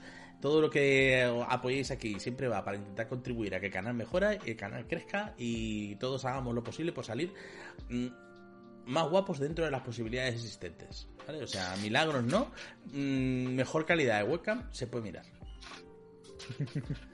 Que la verdad es que este era un, te- era un tema que pues, si nos hubiese dado tiempo el primer programa lo hubiésemos metido, pero se nos fue mucho el primer combate, el primer Sí. programa El primer del mes de combate. combate. El primer com- combiote se nos, se nos fue mucho de tiempo. Al final es que es eso, era leer las reglas tal cual están, hablar de las posibilidades de estar peleándote ya no en plano, sino que estás peleando en, en, en tridimensional, en el espacio, que tienes diagonales, ya no solamente diagonales en plano, sino que tienes diagonales en tres dimensiones, trigonometría a tope. Y iba a ser farragoso y al final hay muchas posibilidades. Para el combate montado, refiero a lo que ha hecho José. El primer eh, artículo de la Arcadia viene súper bien explicado, eh, vienen ampliaciones para esas reglas, te ven esas reglas eh, para que te lo puedas leer y lo entiendas en el momento y seas capaz de aplicarlo sin problemas. Combate en aire, combate en agua, al final son las reglas específicas que tiene cada uno de ellos y, y ya tu imaginación en cuanto a dónde colocarte, dónde ponerte y cómo, cómo usar tus ataques. Sí. De todas formas, para aquel que le pueda interesar y cotejar las reglas tal cual está en el manual, sin que nuestra preciosa y maravillosa y aterciopelada voz se lo cuente, eh, manual del jugador, página 198, están combate debajo del agua y combate montado, puntos de temporales y noquear criaturas, que son reglas que se pueden leer relativamente fácil, el rollo de un vistazo, son bastante directas. Con lo cual, es ferragoso explicarlas, pero si las lees y sigues lo que está ahí, no vas a tener problemas. Y de todas formas, ¿quién se va a meter a combate bajo el agua cuando nos estamos hasta los cojones de las reglas de carga y nadie las tiene en cuenta? O sea, el 98% de las mesas inventa las reglas de combate bajo el agua porque si a nadie nos gustó la mazmorra del Zelda bajo el agua, ¿por qué nos va a gustar hacer sí. Vamos eso, eso te iba a decir. Si los niveles del agua son una castaña, ¿por qué íbamos a querer hacer uno? Puñetas. Así es. Vale, pues entonces, como quedarnos, nos queda, si no me equivoco, el apartado de reglas de la casa. Y creo que teníamos por ahí otra cosita también pendiente. Sí, un temita al final de todo. Pero, como bien has dicho, primero las reglas de la casa. Que nos cuentas, algunas nos las habéis mandado eh, ayer por Discord, otras nos habéis mandado a lo largo de las charlas que hemos tenido en la asistencia de Discord, y otras las habéis puesto ojos en respuesta al tweet de esta mañana. ¿Mm? Hemos cogido unas cuantas, hemos cogido unas cuantas de la charla de ayer, yo tengo unas cuantas en el POSIT. No sé si vosotros tenéis alguna mayores. Si queréis, voy tirando. Eh, pues a ver, eh, ¿por dónde empiezas tú? ¿Por Discord? ¿Por POSIT? Yo tengo el Twitter eh, abierto. Vale, pues yo voy a empezar por las que se dijeron ayer en la charla, que los fui apuntando por si acaso. Uh -huh. Y de hecho, voy a apuntar con una que la quise decir yo, pero se me olvidó. Porque estaba apuntando precisamente los temas de hoy, que es el tema de lidiar con el equipaje en un combate. Y esto no es per se una regla, pero sí una recomendación, y es el tema de, cuando entras a combatir, coges la mochila y la dejas en el suelo. Con lo cual podéis sudar por completo con esa excusa de tener que cotejar, ay, ¿cuánta capacidad de carga? ¿Tienes esto? ¿Tienes esto? ¿Tienes Tu equipo, según está estipulado en los kits de aventurero con los que empiezas en el equipo inicial, te dice que tienes una mochila. Y yo a día de hoy creo que he visto muy poquitas eh, ilustraciones de aventureros donde estén con la mochila puesta mientras están pegándose. y no sé si habéis probado se la a utilizar para la un foto, espadón hombre. Se la quitan para la foto. es una regla que escuché hace mucho tiempo y yo la ejecuto, que es que en mis partidas no se utiliza regla de peso porque se estipula que en combate no vas a quitarte la mochila y al final de combate la vas a coger, ya está. Exacto. Y que al final muchas veces las reglas de peso son para eh, obligar a los jugadores a comprar un burro, tal cual, y preocuparse del burro, y cargar con el burro, y que el burro coma, y que el burro cague, y que el burro tal. Y es un poco como... Mmm, os voy a... O sea, vamos a hacer lo divertido de explorar con una mochila y ser mochileros, pero con todas las partes aburridas de llevar una mochila. Y es un poco como... Es que todas las partes aburridas son más aburridas que las partes divertidas. De todas formas, con respecto sí. a reglas, yo lo que sí que me he fijado, a lo mejor para empezar un poco, es que muchas de las reglas que nos habéis propuesto son enfocadas a hacer Dungeons and Dragons más Dark Soulero. O sea, nos habéis mandado un montón de reglas enfocadas a hacer más duro el combate, a que los combates sean más complicados, más tal. Y es un tema, ¿eh? Es un tema que a lo mejor merece la pena darle una vuelta, a pegarle un vistazo, porque lo mismo eh, eh, estamos intentando hacer eh, Dark Souls, iba a decir, Daños and Dragons, difícil. A, a, fuego, cuando lo puedes hacer un poco con todos los programas que hemos hecho de combate táctico y todo eso.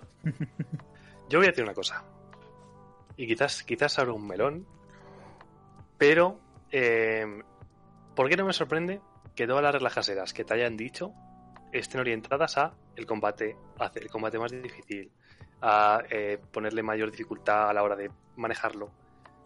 Que no venía nadie a decirte, ah, yo es que esto lo hago mucho más ligero, o yo esto no lo tengo en cuenta, aparte de los pesos, porque nadie tiene en cuenta los pesos. Que Daños Quinta ya es un sistema que está pensado para que el combate sea ligero. Que no aburrido, ligero. Que las situaciones se puedan resolver fácilmente con un ventaja-desventaja. Y ya está. La gente que te va a decir reglas para hacer el combate más difícil es aquella gente que le gusta el combate.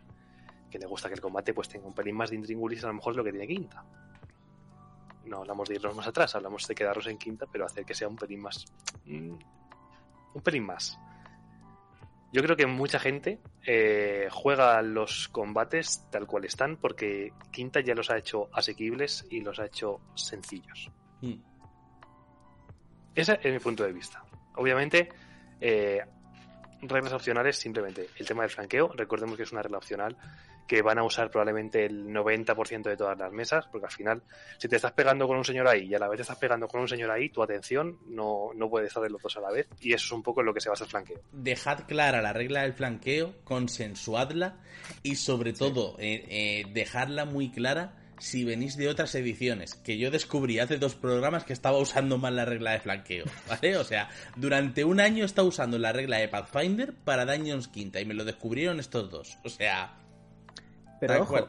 y eso tiene un motivo. Y es que hay mucha gente que la utiliza como tú las estás utilizando, pero de manera voluntaria, porque opina que el que el flanqueo te dé ventaja o desventaja, que es una relación a la que tengo apuntada en el POSIT, es demasiado fuerte, porque la ventaja y la desventaja se puede conseguir de muchísimas más formas. Entonces, si haces algo tan sencillo como el flanqueo te la dé, desvirtúas un poquito el conseguir ese esfuerzo de otras formas. Que es por lo que mucha gente lo que hace es sustituir el flanqueo por lo que Pathfinder es un bono de más dos al atacar, Sí, por ejemplo. tal cual. Pues Jaco, si quieres ves- con los posits. Vamos a ir primero con los posits y luego vamos con el tweet, si te parece. Vale. Eh, después, aparte de la del flanqueo, que es precisamente otra regla que tenía apuntada, hay una que tengo aquí que es eh, noquear alternativamente.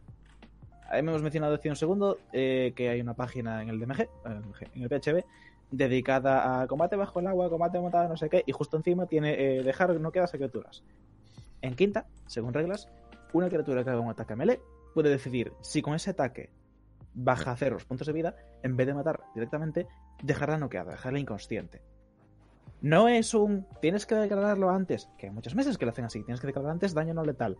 Que creo que en otras ediciones sí que tenías que hacerlo así. Eh, en quinta simplemente es. Si con ese ataque lo bajas a cero y tu maestro te dice cómo quieres matarlo, dices no lo mato, lo dejo inconsciente. Según reglas. Opciones alternativas. Hay una que nos han dejado en el Discord hace bastante tiempo, que es que cuando un personaje vaya a realizar una acción ataque, cuerpo a cuerpo, y no puede ser un, ataque mágico, puede declarar que quiere realizar un ataque con daño no letal. En caso de acertar, el daño será el daño mínimo de los dados del arma utilizada. Te pone un ejemplito con si tienes más tanto destreza y haces un D6 más tal, haces un 3 más fuerza, porque es el daño mínimo que puedes hacer. Pero esta regla tiene excepciones, como por ejemplo, un pícaro no puede realizar un daño no letal si está realizando un ataque furtivo, que me parece lógico que si estás intentando apuñalar los riñones, no intentes apuñalar los riñones, pero no mucho. Pero de bromi. Eh, un bárbaro no puede realizar daño letal si realiza un ataque estando en estado de furia, porque si te beneficias de tu furia uterina para hacer todavía más daño, no puedes hacer más daño cabreado, pero no tan cabreado. Exacto. Puedes hacer más menos daño. y que eh, un- cuando un monje realiza un ataque puede elegir eh, realizar daño no letal sin sufrir penalización siempre que el ataque realizado sea sin utilizar puntos de ki para potenciar el valor del daño. Que creo que es una regla de Tasha que puedes utilizar puntos de ki instantáneamente en ese ataque para aumentar el daño que causas. Si no utilizas eso, según esta regla opcional, eh, puedes hacer daño no letal de manera automática porque los monjes precisamente van a puños. Bueno, puños, eh, armas naturales, digamos los monjes eh, precisamente esa clase que vende la fantasía de que todo tu cuerpo es un arma, con lo cual no tienes que preocuparte por afilar los nudillos, simplemente y, apuntas al punto de acupresión y lo dejas caer. Exacto. Hacer un hora, una hora ahora y a tope. Luego, mm, ¿va- ¿tienes más aún por ahí? Eh, tengo dos más, pero una te la han puesto en el tweet, así que te la voy a dejar a ti, que es la de Nacho. Y otra, que como esta no me gusta, pero la tengo que mencionar igual porque nos la han comentado, que es que las pifias en combate puedan llegar a dañar a aliados o directamente hacerte pasar el turno. Esta en cuarta estaba de puta madre. Porque en cuarta tenías un ataque, si eso tenías una build específica con unos poderes específicos unos sets específicos, podías tener dos. Pero en quinta, esto es muy fuerte, porque te jode por completo, ya no solo la economía del, del- del combate, sino que te puede romper bastante un turno y provocar muchísimo más efecto bola de nieve del que parece. Y en cuarta no era tan divertido, ¿eh? O sea, sobre el papel podía parecer divertido, pero yo creo que perder un turno nunca es divertido. Porque además es eso, muchas veces la economía de turnos está montada para que tengas eh, tus momentos y siempre sean útiles y, un turno en el cual no haces nada, cuando Daños and Dragons quinta precisamente lo que te da es un montón de opciones para que hagas muchas cosas en tu turno, quitarte eso yo lo veo una penalización bastante gravosa. Yo creo que eso es algo muy heredado de Daños tres y medio y de los directores de juego que éramos más culo duros y más, no, no, no, no, porque aquí el combate es tú contra mí y yo te voy a putear de esta manera, que no lo hago yo directamente, sino que lo hace el azar, pero me apunto el tanto. Es un poco así, yo no lo acabo de... A mí no... ¿Cómo decirlo? Creo que es una penalización bastante grande. O sea, ya, ya lo era en tres y medio ya lo era en cuarta y en quinta creo que me parece aún más. Porque además no pillas dos ataques hasta bastante adelantado. Y al final sacar uno en un dado ya es suficiente castigo. No hace falta que tengamos castigo adicional. Exacto, no hace falta castigar dos veces. Luego, eh, nos han y es, un, fallo automático. O sea, sacar uno al final es fallas el ataque independientemente de todos tus bonos, de todos tus modificadores. Aunque entre tu ataque con uno más cosas, lo fallas. Es decir, que ya tiene de por sí sus, sus pegas. Que tampoco yo nunca había visto necesario castigar de más una pifia. Mira, por ejemplo, en el chat han dejado las pifias en combate. Lo que tengo es una regla casera, no sé si la escuché aquí o en otro canal, que hace que el arma se desgaste. Si, si pifias pasa de un D8 a un D6. Y así también como que le das uso a las herrerías, a mm, esta clase de competencias y demás. No lo veo mal, pero habría que verlo con las armas mágicas. Porque al final se supone que un arma mágica es una arma maravillosa, forjada de una manera espectacular y tal.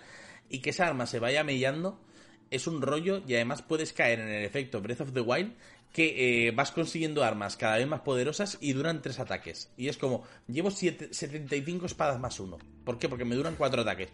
Ah, fuera.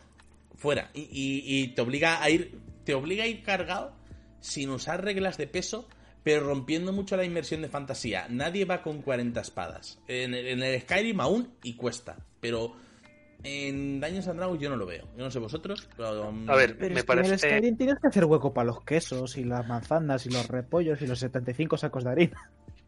Yo lo que diría es, lo primero que solamente aplicaría a armas no mágicas, que las armas mágicas eh, es eh, congruente que se vean afectadas por esto, porque es un arma que no le pasa el, efecto del tiempo, que no se oxidan, que no se mellan, que, ¿sabes? No tiene sentido que les afecte esto. Si es un arma no mágica, pues oye, has dado mal y has mellado el arma y puede que tengas quizás no bajar el nivel del dado, quizás el quitarle un punto del daño que haga hasta que se arregle. Así que me parece una buena idea para que tú veas una herrería y le digas, oye, mm, arréglame la espada o púlemela o tal. Me parece bien. Eh, pero también es un poco lo que, lo que han comentado ahora. Estás castigando sobre todo a la gente que va cuerpo a cuerpo. A un arquero jamás le va a importar porque es una flecha la que ha fallado. No, no todo el carhack que tenga lleno de flechas. un garbanzo malo estropea cocina. ya, pero eh, estás tirando todos los garbanzos a la vez, no todas las flechas a la vez. un poco eso, que quizás todas las clases que vayan cuerpo a cuerpo son las que más se van a ver perjudicadas por esto, mientras que las mágicas o las a distancia no lo van a notar. Sí, Con lo cual, mi.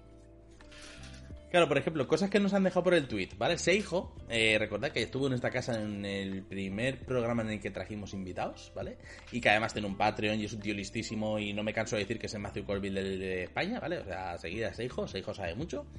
Y además eh, tiene un vídeo por ahí súper entretenido que no hemos mencionado porque yo no, me lo he visto, pero Caco sí, que habla sobre cómo hacer los combates entretenidos.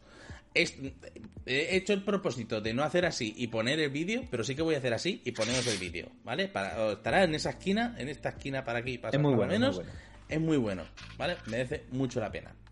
Eh, y nos ha dejado cosas, nos ha dejado Tomarte una poción es una acción bonus, que creo que esto es algo mm, que casi siempre está tan consensuado que ni siquiera la gente lo toma un poco como acción de, la casa o regla de la casa, sino es un estándar en muchos casos, un, es un estándar adquirido, sí.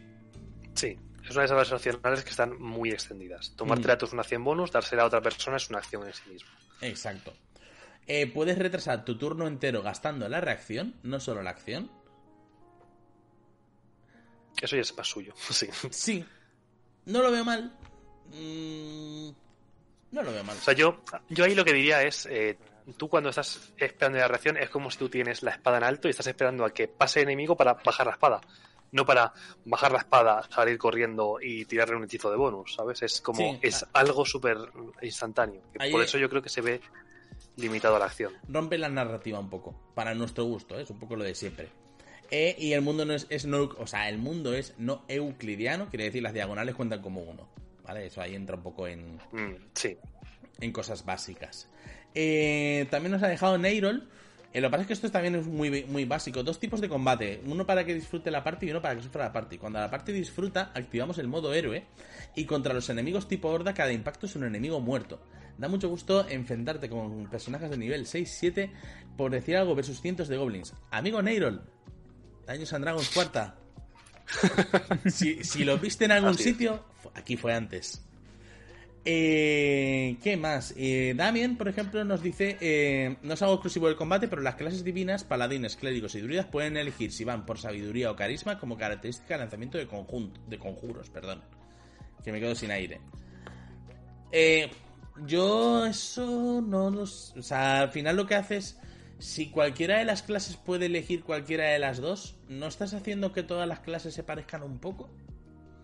Y que todas vayan a carisma. Y que todas vayan a carisma. Ahí depende, ahí depende un poco del tipo de setting que estés jugando, porque sí que es cierto que en determinadas ambientaciones puede ser interesante potenciar, por ejemplo, inteligencia. Iba a decir, potenciar una estadística que no está fuerte con nosotros.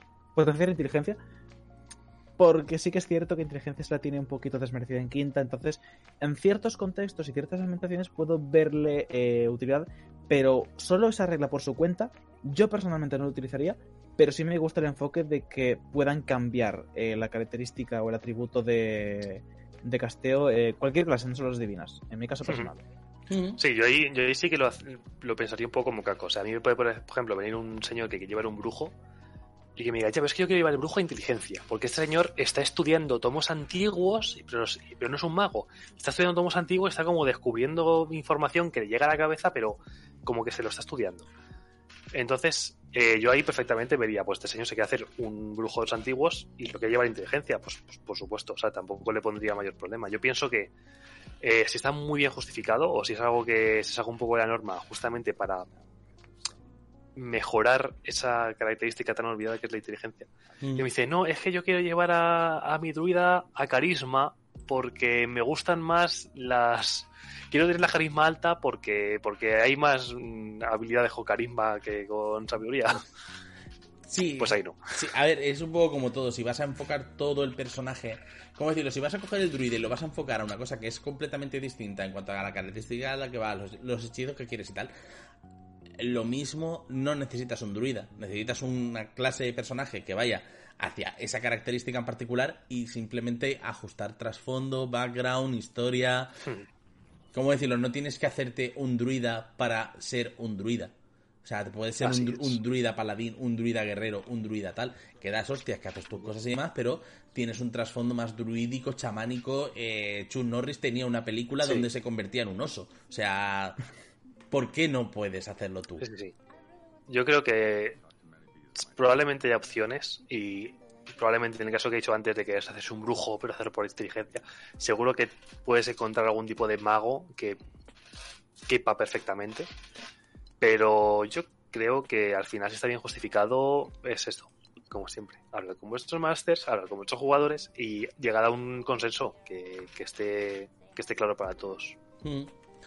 Por ejemplo, Damien nos ha dejado aquí uno que me llama mucho también la atención, eh, que es eh, hacer combos de conjuros. Quiere decir, un jugador en su turno, o sea, un jugador sacrifica su turno y a cambio en el turno de otro jugador puede hacer un conjuro a la vez. Hmm. Como para hacer combos de conjuros. Él, por ejemplo, ha puesto mezclas muy Bioshock, en plan de llamar al relámpago más crear agua. Que eso es un, Sí. un combo que mola. Eh, ¿Qué más? Eh, dos bolas de fuego juntas a la vez, en plan de boom, atómico, hongo. Pero ahí al A mí final... me gusta. Yo eh, ahí, me yo ahí diría. Ahí diría que tiene la propia regla de decir. Empiezo a castear el hechizo y lo lanzo con mi reacción cuando yo quiera. Pero ahí los que, a lo mejor lo que sí que sería es dar la opción a tirarlo eh, junto a otro jugador. En plan, como que yo estoy preparando un hechizo y cuando vea que mi compañero lanza el suyo, pues lanzamos los dos a la vez. Sí, sí, sí, el ánimo, vaya. A mí me gusta por un motivo, y es que en su momento, cuando yo estaba empezando en esto de rolear en internet, eh, junto con un colega que se llama Anton, un saludo para él, que es una persona maravillosa y dibuja que te cagas, eh, empezamos a jugar eh, Pokémon en Fate, hardcorísimamente hackeado, ¿vale? Eso ya no era Fate, pero nos inventamos una dinámica para que la gente... o sea, era un mundo misterioso, ¿vale? No eras un entrenador con tu Pokémon, sino que tú eras el Pokémon y hacías sus cosas. Pero no usábamos la lista de movimientos del juego, sino que cada gente que se inventase sus ataques con los atributos y las cosas. Y nos inventamos una dinámica que era la sincronía de ataques. Que es que la gente puede hacer una tirada en el turno de otro, gastando. O sea, era la misma regla. Retrasabas tu turno hasta la otra persona y hacías una movida que combinaba y hacías un efecto. Era por el animu, por el drama, por lo fantasioso y por hacer eh, cargas de fuego y relámpagos que invocaban volcanes. Nos gustaba mucho, éramos muy felices.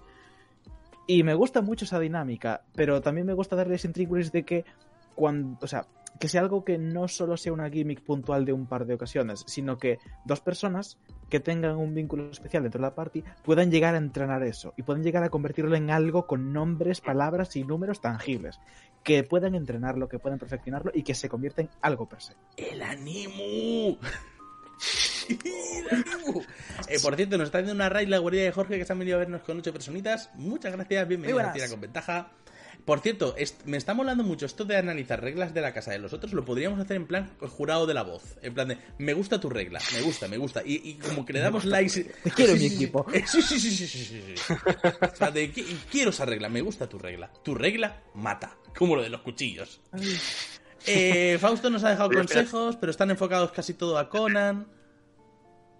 Antes de eso, eh, es que han dicho, el problema de preparación con el conjuro es que gastas el hechizo independientemente de que lo lances o no.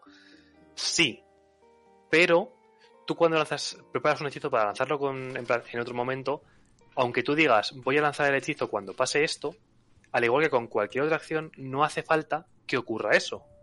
Es decidir lanzar el hechizo, aunque no se estén dando las condiciones que tú hayas dicho antes para que se para que se cumpla. Es decir, si tú estás viendo que va a llegar tu turno, vas a perder el hechizo y no se han cumplido esas condiciones porque el señor en vez de acercarse se ha alejado, pues lo puedes lanzar igualmente y no perder el hueco de conjuro tal cual. Siempre puedes aprovecharlo. Y el primer programa de este mes, que lo hablamos mucho más en detalle y queda mucho más explicadito. Sí, más cosas, lo dicho, que comentaba. Fausto nos ha dejado eh, en reglas, pero son casi todo un poco para Conan y habla un poco de inercia y no tengo ni idea de cómo funciona Conan. Ni idea de lo que está hablando. Sé que, sé que, en gran medida también habla un poco de cosas que eh, se parece mucho al combate de masillas de Daños Cuarta, incluso por transferencia, en plan de cargarte varias masillas de un, top, de un toque. Que eso queda guapo si sacas grandes hordas de masillas, ¿vale? Si sacas mucho, si lo haces hmm. muy espectacular. Pero lo dicho, eh, aquí hay reglas un poco de, Conan y no las piloto tanto, así que no, quiero mezclar temas. Pinpoint Learner nos ha dejado una captura con un montón de reglas, ¿vale? Sprint, que puedes gastar todo tu movimiento. Puedes hacer un sprint de 5 veces tu velocidad. Me parece una salvajada, ¿vale? Pero yo qué sé, si quieres jugar con Flash, adelante. Ejecución, puedes gastar un turno completo en asesinar a un humanoide incapacitado inconsciente. Esto es el insta-kill que hemos hecho también muchas veces. Eso en Pathfinder estaba. Exacto, también. Que si lo tienes todo a favor, mátalo directamente. Que la inspiración se dé entre los propios jugadores. Eso me gusta. Que las tiradas... Eso es una regla que está en el manual. Perfecto. Que las tiradas de salvación de muerte se hacen en secreto. Eh, no es tanto una regla como tal, sino una aplicación un poco de fuera. Puedes hacerlo tras la pantalla si mm. quieres o cosas así. Eh, por mucha tirada de percepción que hagas, no puede ser inferior a tu percepción pasiva. No lo veo mal. No me parece mal. Eh, yo ahí discreparía. Porque si tú estás mirando activamente a un sitio, eh, estás activamente mirando a ese sitio. Y hay muchas veces que ocurre lo típico de que los árboles no te dejan ver el bosque.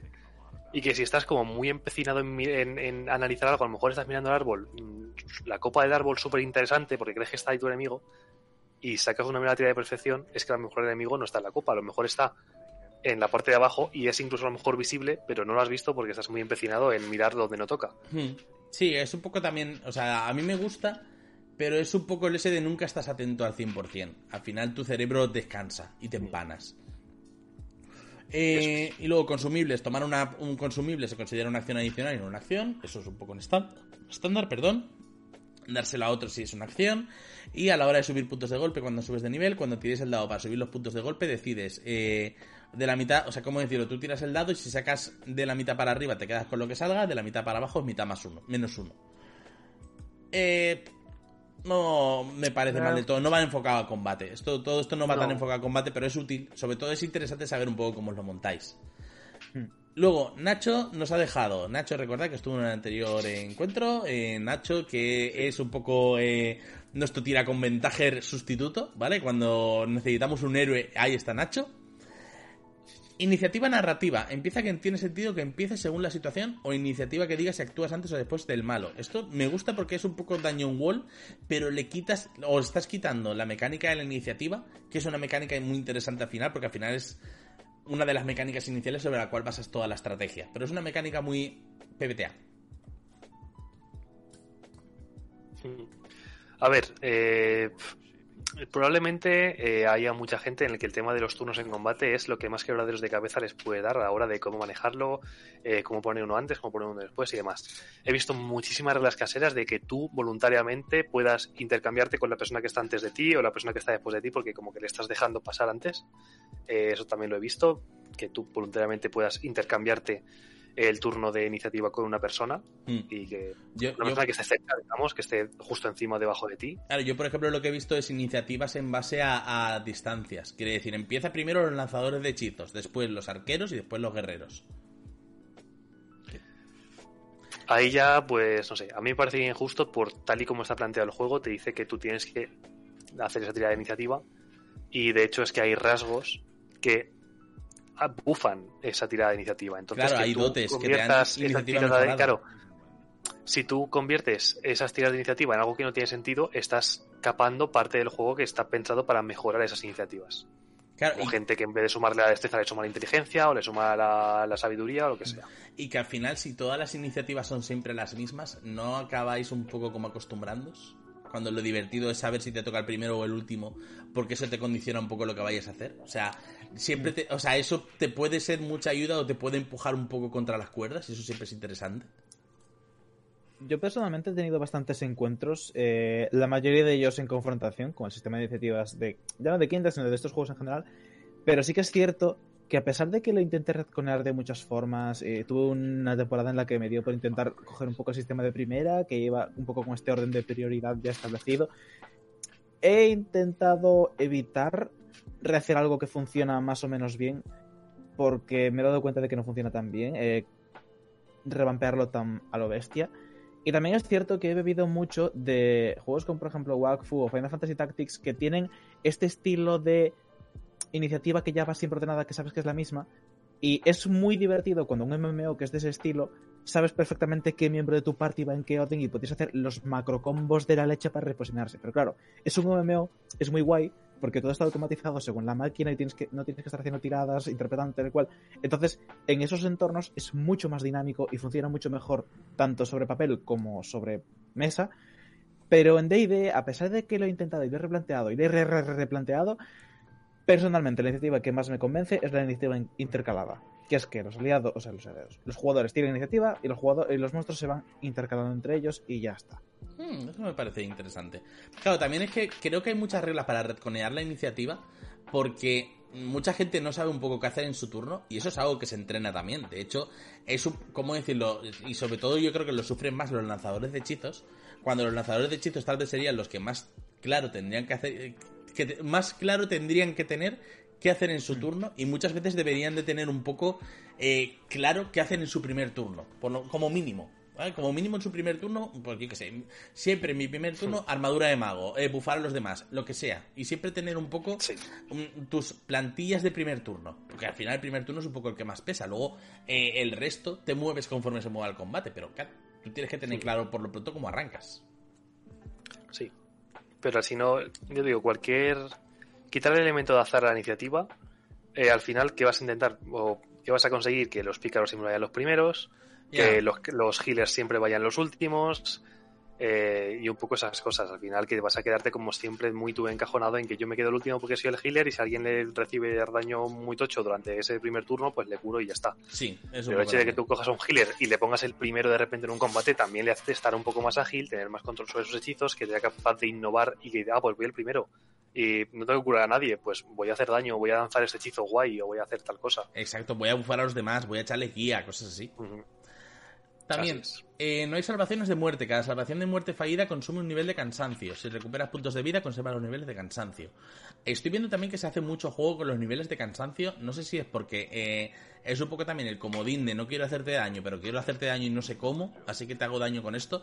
Y ya dijimos que los niveles de cansancio, ojo con eso, ¿eh? Que parece poca cosa, pero quitarte los niveles de cansancio no es un descanso corto, ¿eh? Es No, no, Sentarte es un y- nivel, de, un nivel de descanso por cada descanso largo, además. Sí, sí, tal Creo cual. que vas recuperando uno por cada descanso largo que hagas. Sí que es cierto que a lo mejor los, los niveles de cansancio es una cosa que no se usa mucho en, en quinta, o que quizás no parece que tenga tanta salida.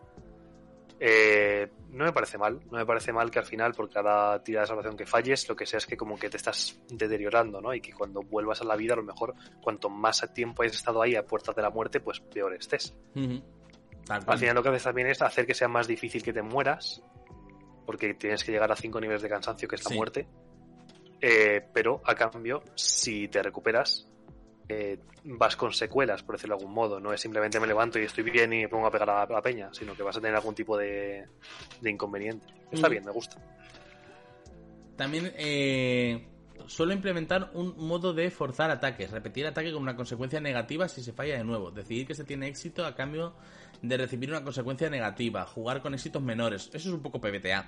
Aquí hay una regla que pone él que, que no me, o sea, que yo la utilicé y la dejé de utilizar, ¿eh? O sea, y no me di cuenta hasta que mis propios jugadores me pararon y me explicaron que es mis PNJ, que entiendo que se refiere a los enemigos, no tiran daño, usan el valor del daño medio. En caso de crítico, el daño se incrementa en un 50%. Ojo con esto porque yo lo utilizaba en su momento por pereza pura y dura, por saber un poco plan de hace 15 y al jugador cuando le das varias veces y sabe que siempre le haces 15 y que él tiene que tirar el daño por azar, es un peso muy grande, ¿eh? Hubo un punto en el que me pararon mis jugadores un poco en plan de joder, es que siempre que nos das, nos das con 15 y yo tiro daño. Y, poco- y, y lo, y lo pensé así fue como, pues es verdad. A ver, que claro, es, es, puedes llegar a ser injusto. En teoría no va a ser injusto porque es el dado medio del, del punto medio del dado y tal. Ya, pero, Pero- yo, yo no me someto al azar, pero a ti sí que te someto Eso al azar. es. Eso es. Que probablemente, te digo, el, el azar de que no, no, porque es el lado medio del dado. Ya, es el lado medio a lo mejor tirando 200 veces, no tirando 5. Claro, Porque puedes tirar 5 veces y dar los daños máximos o los daños mínimos. claro, claro, claro, claro. Y que aún así todo esté equilibrado. Digamos, de que no sea injusto en cuestión de, de la- el azar. Y luego, eh, Zorrete Mojado nos dice, eh, iniciativa con críticos, los fallos te dan desventaja en la primera acción y ventaja en los éxitos. Eh, bueno, eh, es regla que sea tal cual. Al final nos vamos un poco según el libro. No existen los críticos y las pifias fuera de lo que es el ataque. Mm, es al final pues darle algún tipo de, de punto bueno ¿no? o punto malo a, esas, a esos críticos y pifias, esos 20 y esos unos que a lo mejor de normal no tendrían tanto uso. mm. Tampoco está mal. Eh, ¿Qué más? Eh, cuando no haya spell... Esto me gusta. Cuando no haya eh, huecos de hechizo, pueden seguir lanzándose hechizos a cambio de, de niveles de cansancio. Esa es una regla que me comentó yo el día que lo conocí, Oh. hace unos cuantos años. eh, para su sistema y su juego propio que estaba, estaba en su momento creando, creo que sigue creando, él tenía pensado un sistema de corrupción, digamos, o de una alternativa a poder lanzar magia si, cuando no te quedas sin reservas mágicas.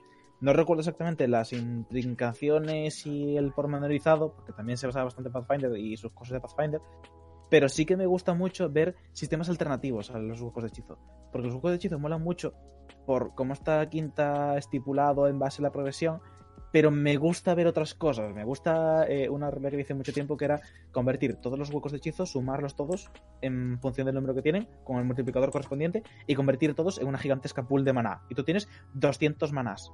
Y yo que sé, un hechizo de nivel tantos te cuesta tanto.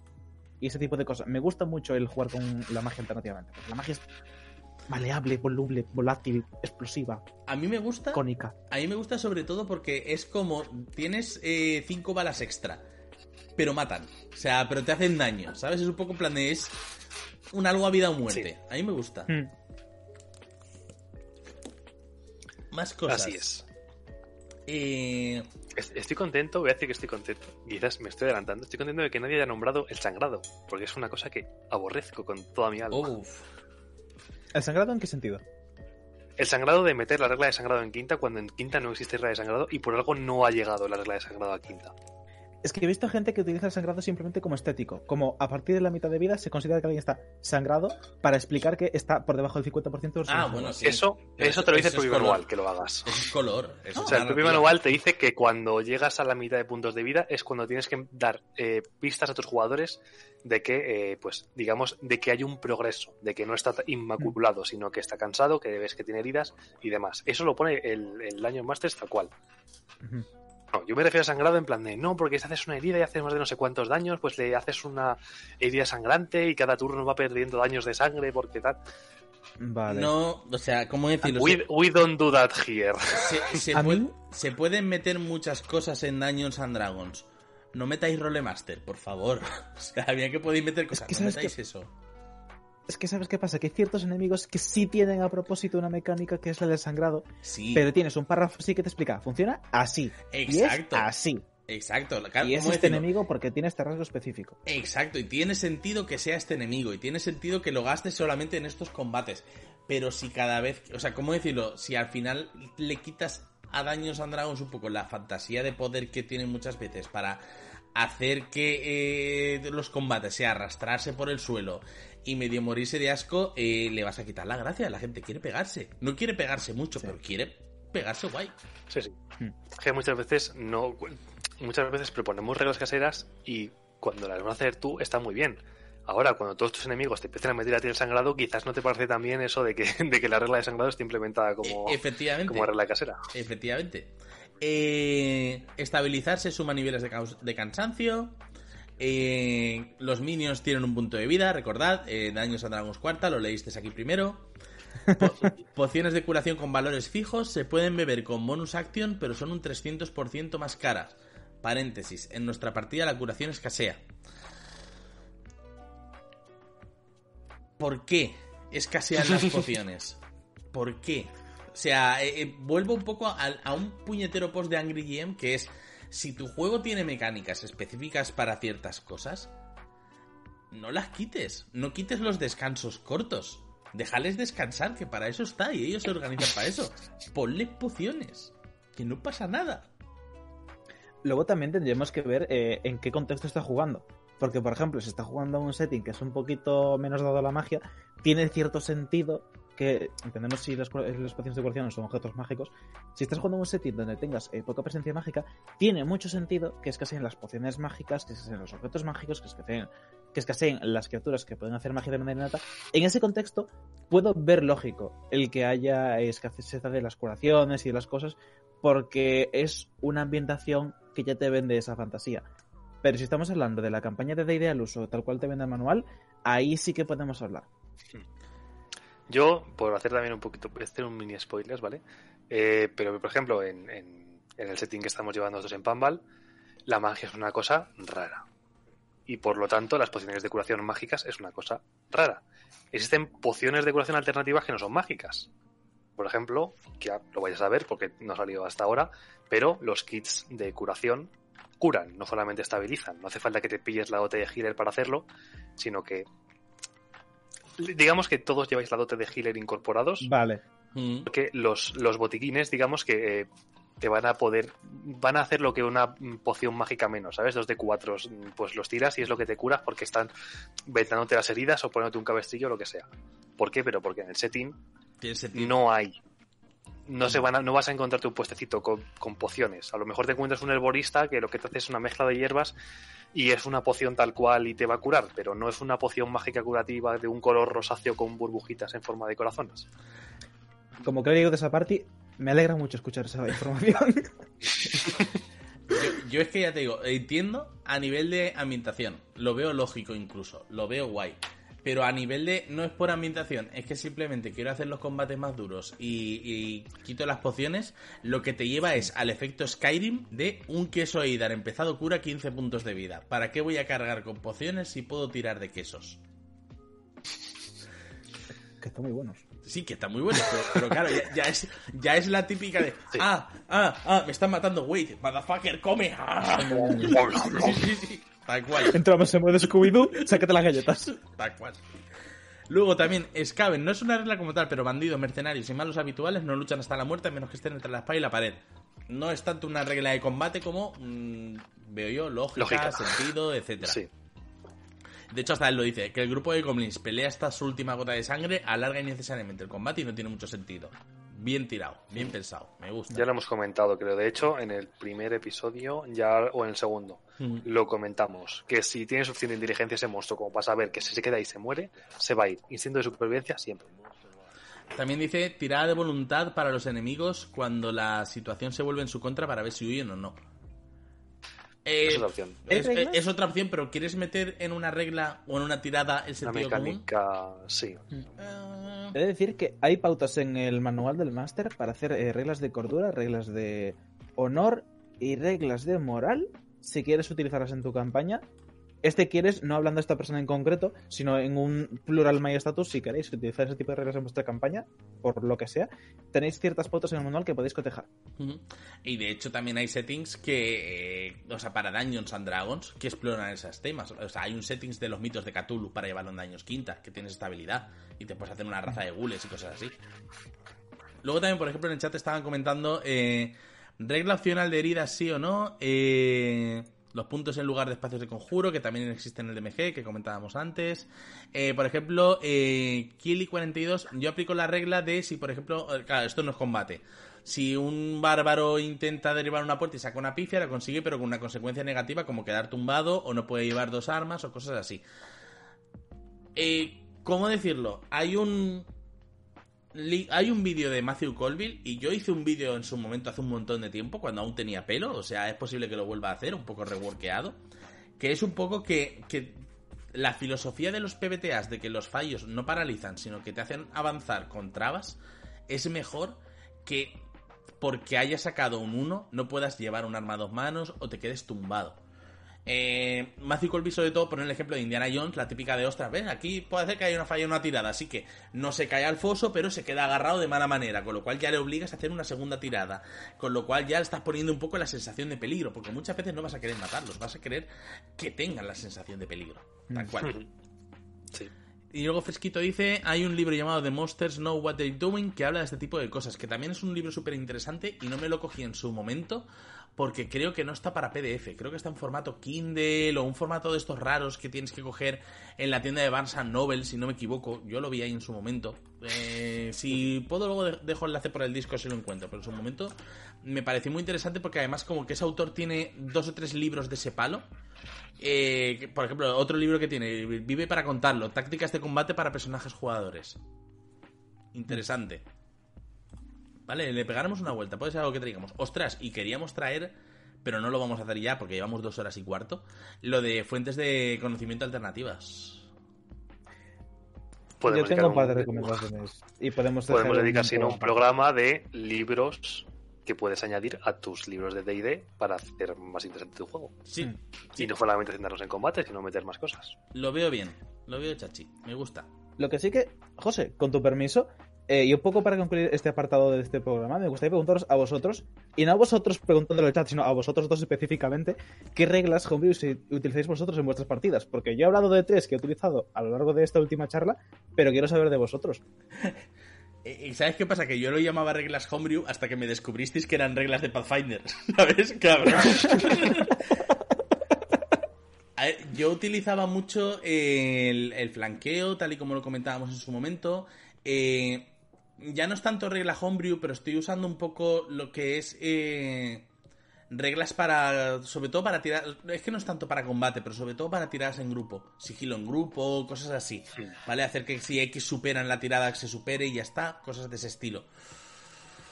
Luego, ¿qué más? Eh, también, y sobre todo enfocado a combate y sobre todo para emboscadas, si me venden bien la idea de una emboscada, la hacemos. O sea, si me venden una emboscada en plan los geos, lo hacemos. En plan de. No, porque. ¿El plantarse con- tu butrón? Sí. O sea, si me lo venden en plan de. po- Porque además en físico jugábamos en mesa con miniaturas. Si me plantan el mapa, me plantan las miniaturas y me dicen, tú te pondrás aquí, tú te pondrás aquí, tú te pondrás aquí. A mi orden, tú haces esto, tal, tal, tal, tal, tal. Yo compro. Y porque además me parece una escena súper chula, ¿sabes? La típica escena de emboscada y ¡fam! todo el mundo muerto y, y ahí en plan de ostras, qué guapo. Es que así se cargaron a dos magos rojos de Zai, ¿sabes? O sea, con una, con una emboscada en A sentiré sorprendido como si supiese lo que significa eso. Pues eh, Yo, yo, yo sí lo sé. a- sí lo sé. archimagos de nivel alto. Pues, Sí. eh, Vale. pues me emboscaron a dos De los malos. Además, Exacto. mapos malos. Exacto, son malos que zombifican a la gente para convertirla en siervos, ¿vale? Eh, pues a dos me los emboscaron así en mitad de la selva junto con su grupo de mercenarios. Se cargaron a los dos. De, de hecho, creo que uno como que tuvo un turno de acción para hacer una bola de fuego. en plan de, pues yo me moriré matando. Eh, no mató a nadie, ¿vale? Pero... Y se murió y, y iban con un grupo de mercenarios que se quedaron los mercenarios. Así fue como... Mire, señora, mi espada. No me pagan para tanto. Buenas tardes. Tal cual. Madre pues sí. mía. ¿Green? Pues yo. Hemos comentado ya un poquito casi todas. La regla de flanqueo, como regla opcional, pues sí que la, la uso. Eh, normalmente yo sí que la suelo usar de diametralmente opuesto, es decir, que no simplemente sé que estés los dos engaged, sino que pues esté uno en la diagonal, digamos, eh, justamente al otro lado, no simplemente que estés uno aquí y otro aquí, eso no sería flanqueo, porque el señor puede estar, digamos, de frente a los dos, sino uno diametralmente opuesto, eh, para que cuente como flanqueo. Eh, las pociones como acción de bonus te la tomas tú mismo también.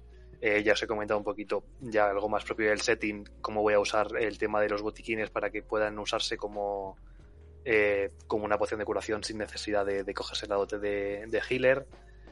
Y luego, la verdad, la siguiente que diría yo es el- la regla del, de Rule of Cool, ¿no? Es si Sí. mola, hazlo. Sí. Y yo creo que es, es la mejor regla opcional que podéis tener, es que si algo mola, y aunque vaya contra la regla, siempre que no sea algo en plan que e injusto o que sea demasiado flipado, eh, aunque, yo, aunque rompa algo las reglas, eh, si mola lo que vas a hacer, para adelante y ya está. No nos vamos a poner a mirar al dedillo milimetralmente lo que se puede lo que no se puede hacer, si simplemente va a quedar bien.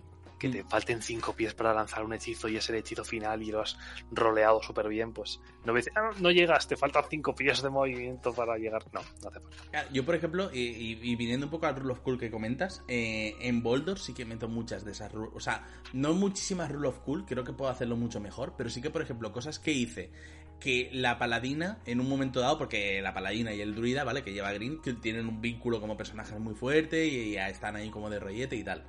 En un momento dado, en un combate, como que le permitía a la paladina. No, no fue en un combate, fue en otro. Fue en una escena, como que le permití quemar un conjuro de. un hueco de conjuro del druida.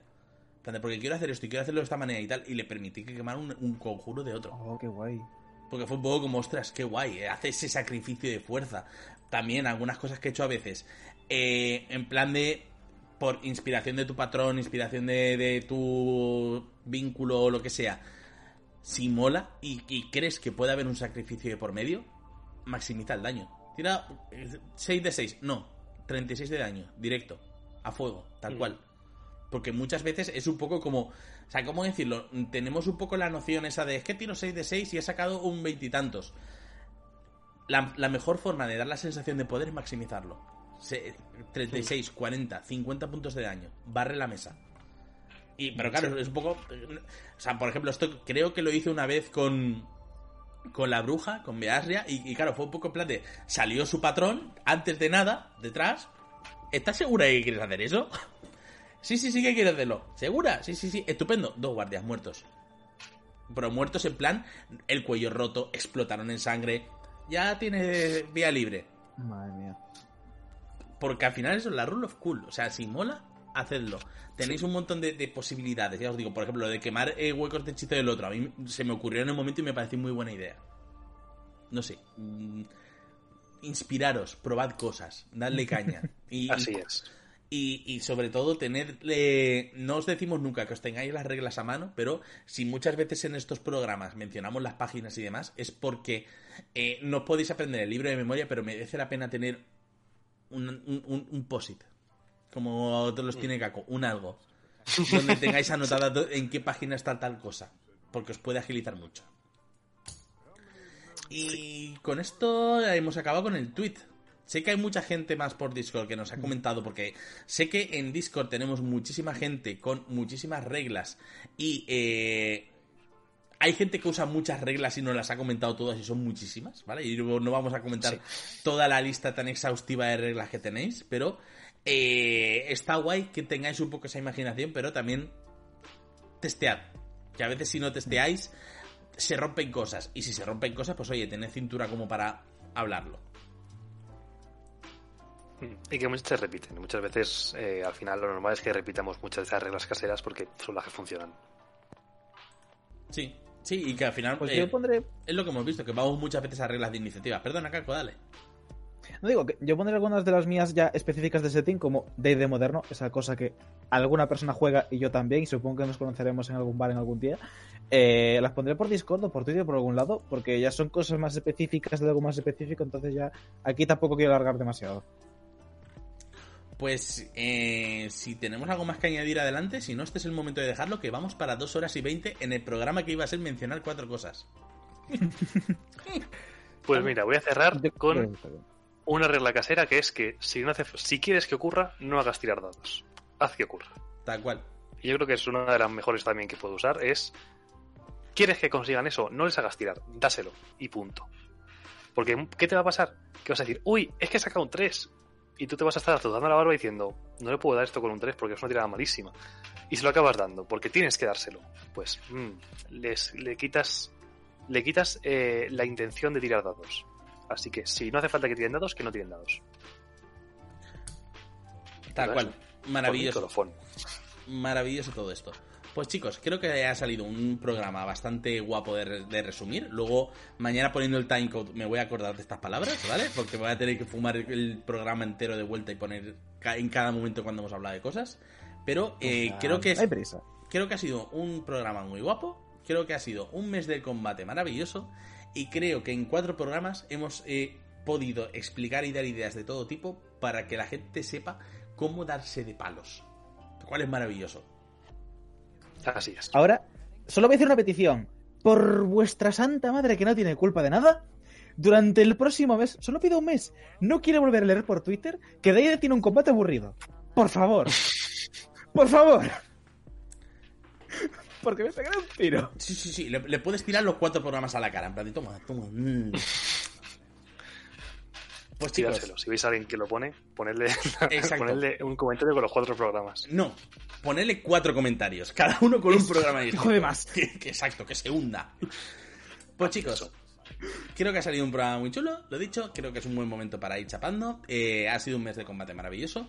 Recordad que, tal y como hemos comentado, eh, el próximo martes 4 no eh, tenemos programa, vamos a tomarnos un poquito de descanso, una semanita de descanso para ver un poco los próximos temas, ver, ver qué invitados queremos traer, porque por ejemplo el otro día nos comenta, ayer nos comentaron que podríamos traer más DMs y streamers latinos, es algo que tenemos que pegar una vuelta para ver cómo cuadran horarios y demás, pero lo dicho, un poquito de descanso para venir con las pilas cargadas, para traer más tiras con ventaja, más cositas, más premios, más sorteos y sobre todo más amor dañonero para todos vosotros.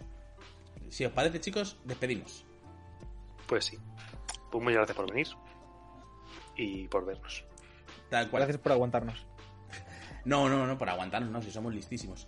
Eh, gracias, por ejemplo, a. eh, voy a aprovechar para hacer una especie de super rewind de toda la gente que nos ha seguido hoy, que son Lupistela, Ruleret Liciu, el eh, Guaya Jorge que nos hizo la raid, SG1979 que nos ha seguido y nos ha hecho Prime, eh, Green que se ha resuscrito, y pues tenemos gente anterior como Cancela, Marteta, Redigeles, un montón de gente. Recordad también que podéis vernos en, en YouTube, que esto se colgará de vuelta en YouTube.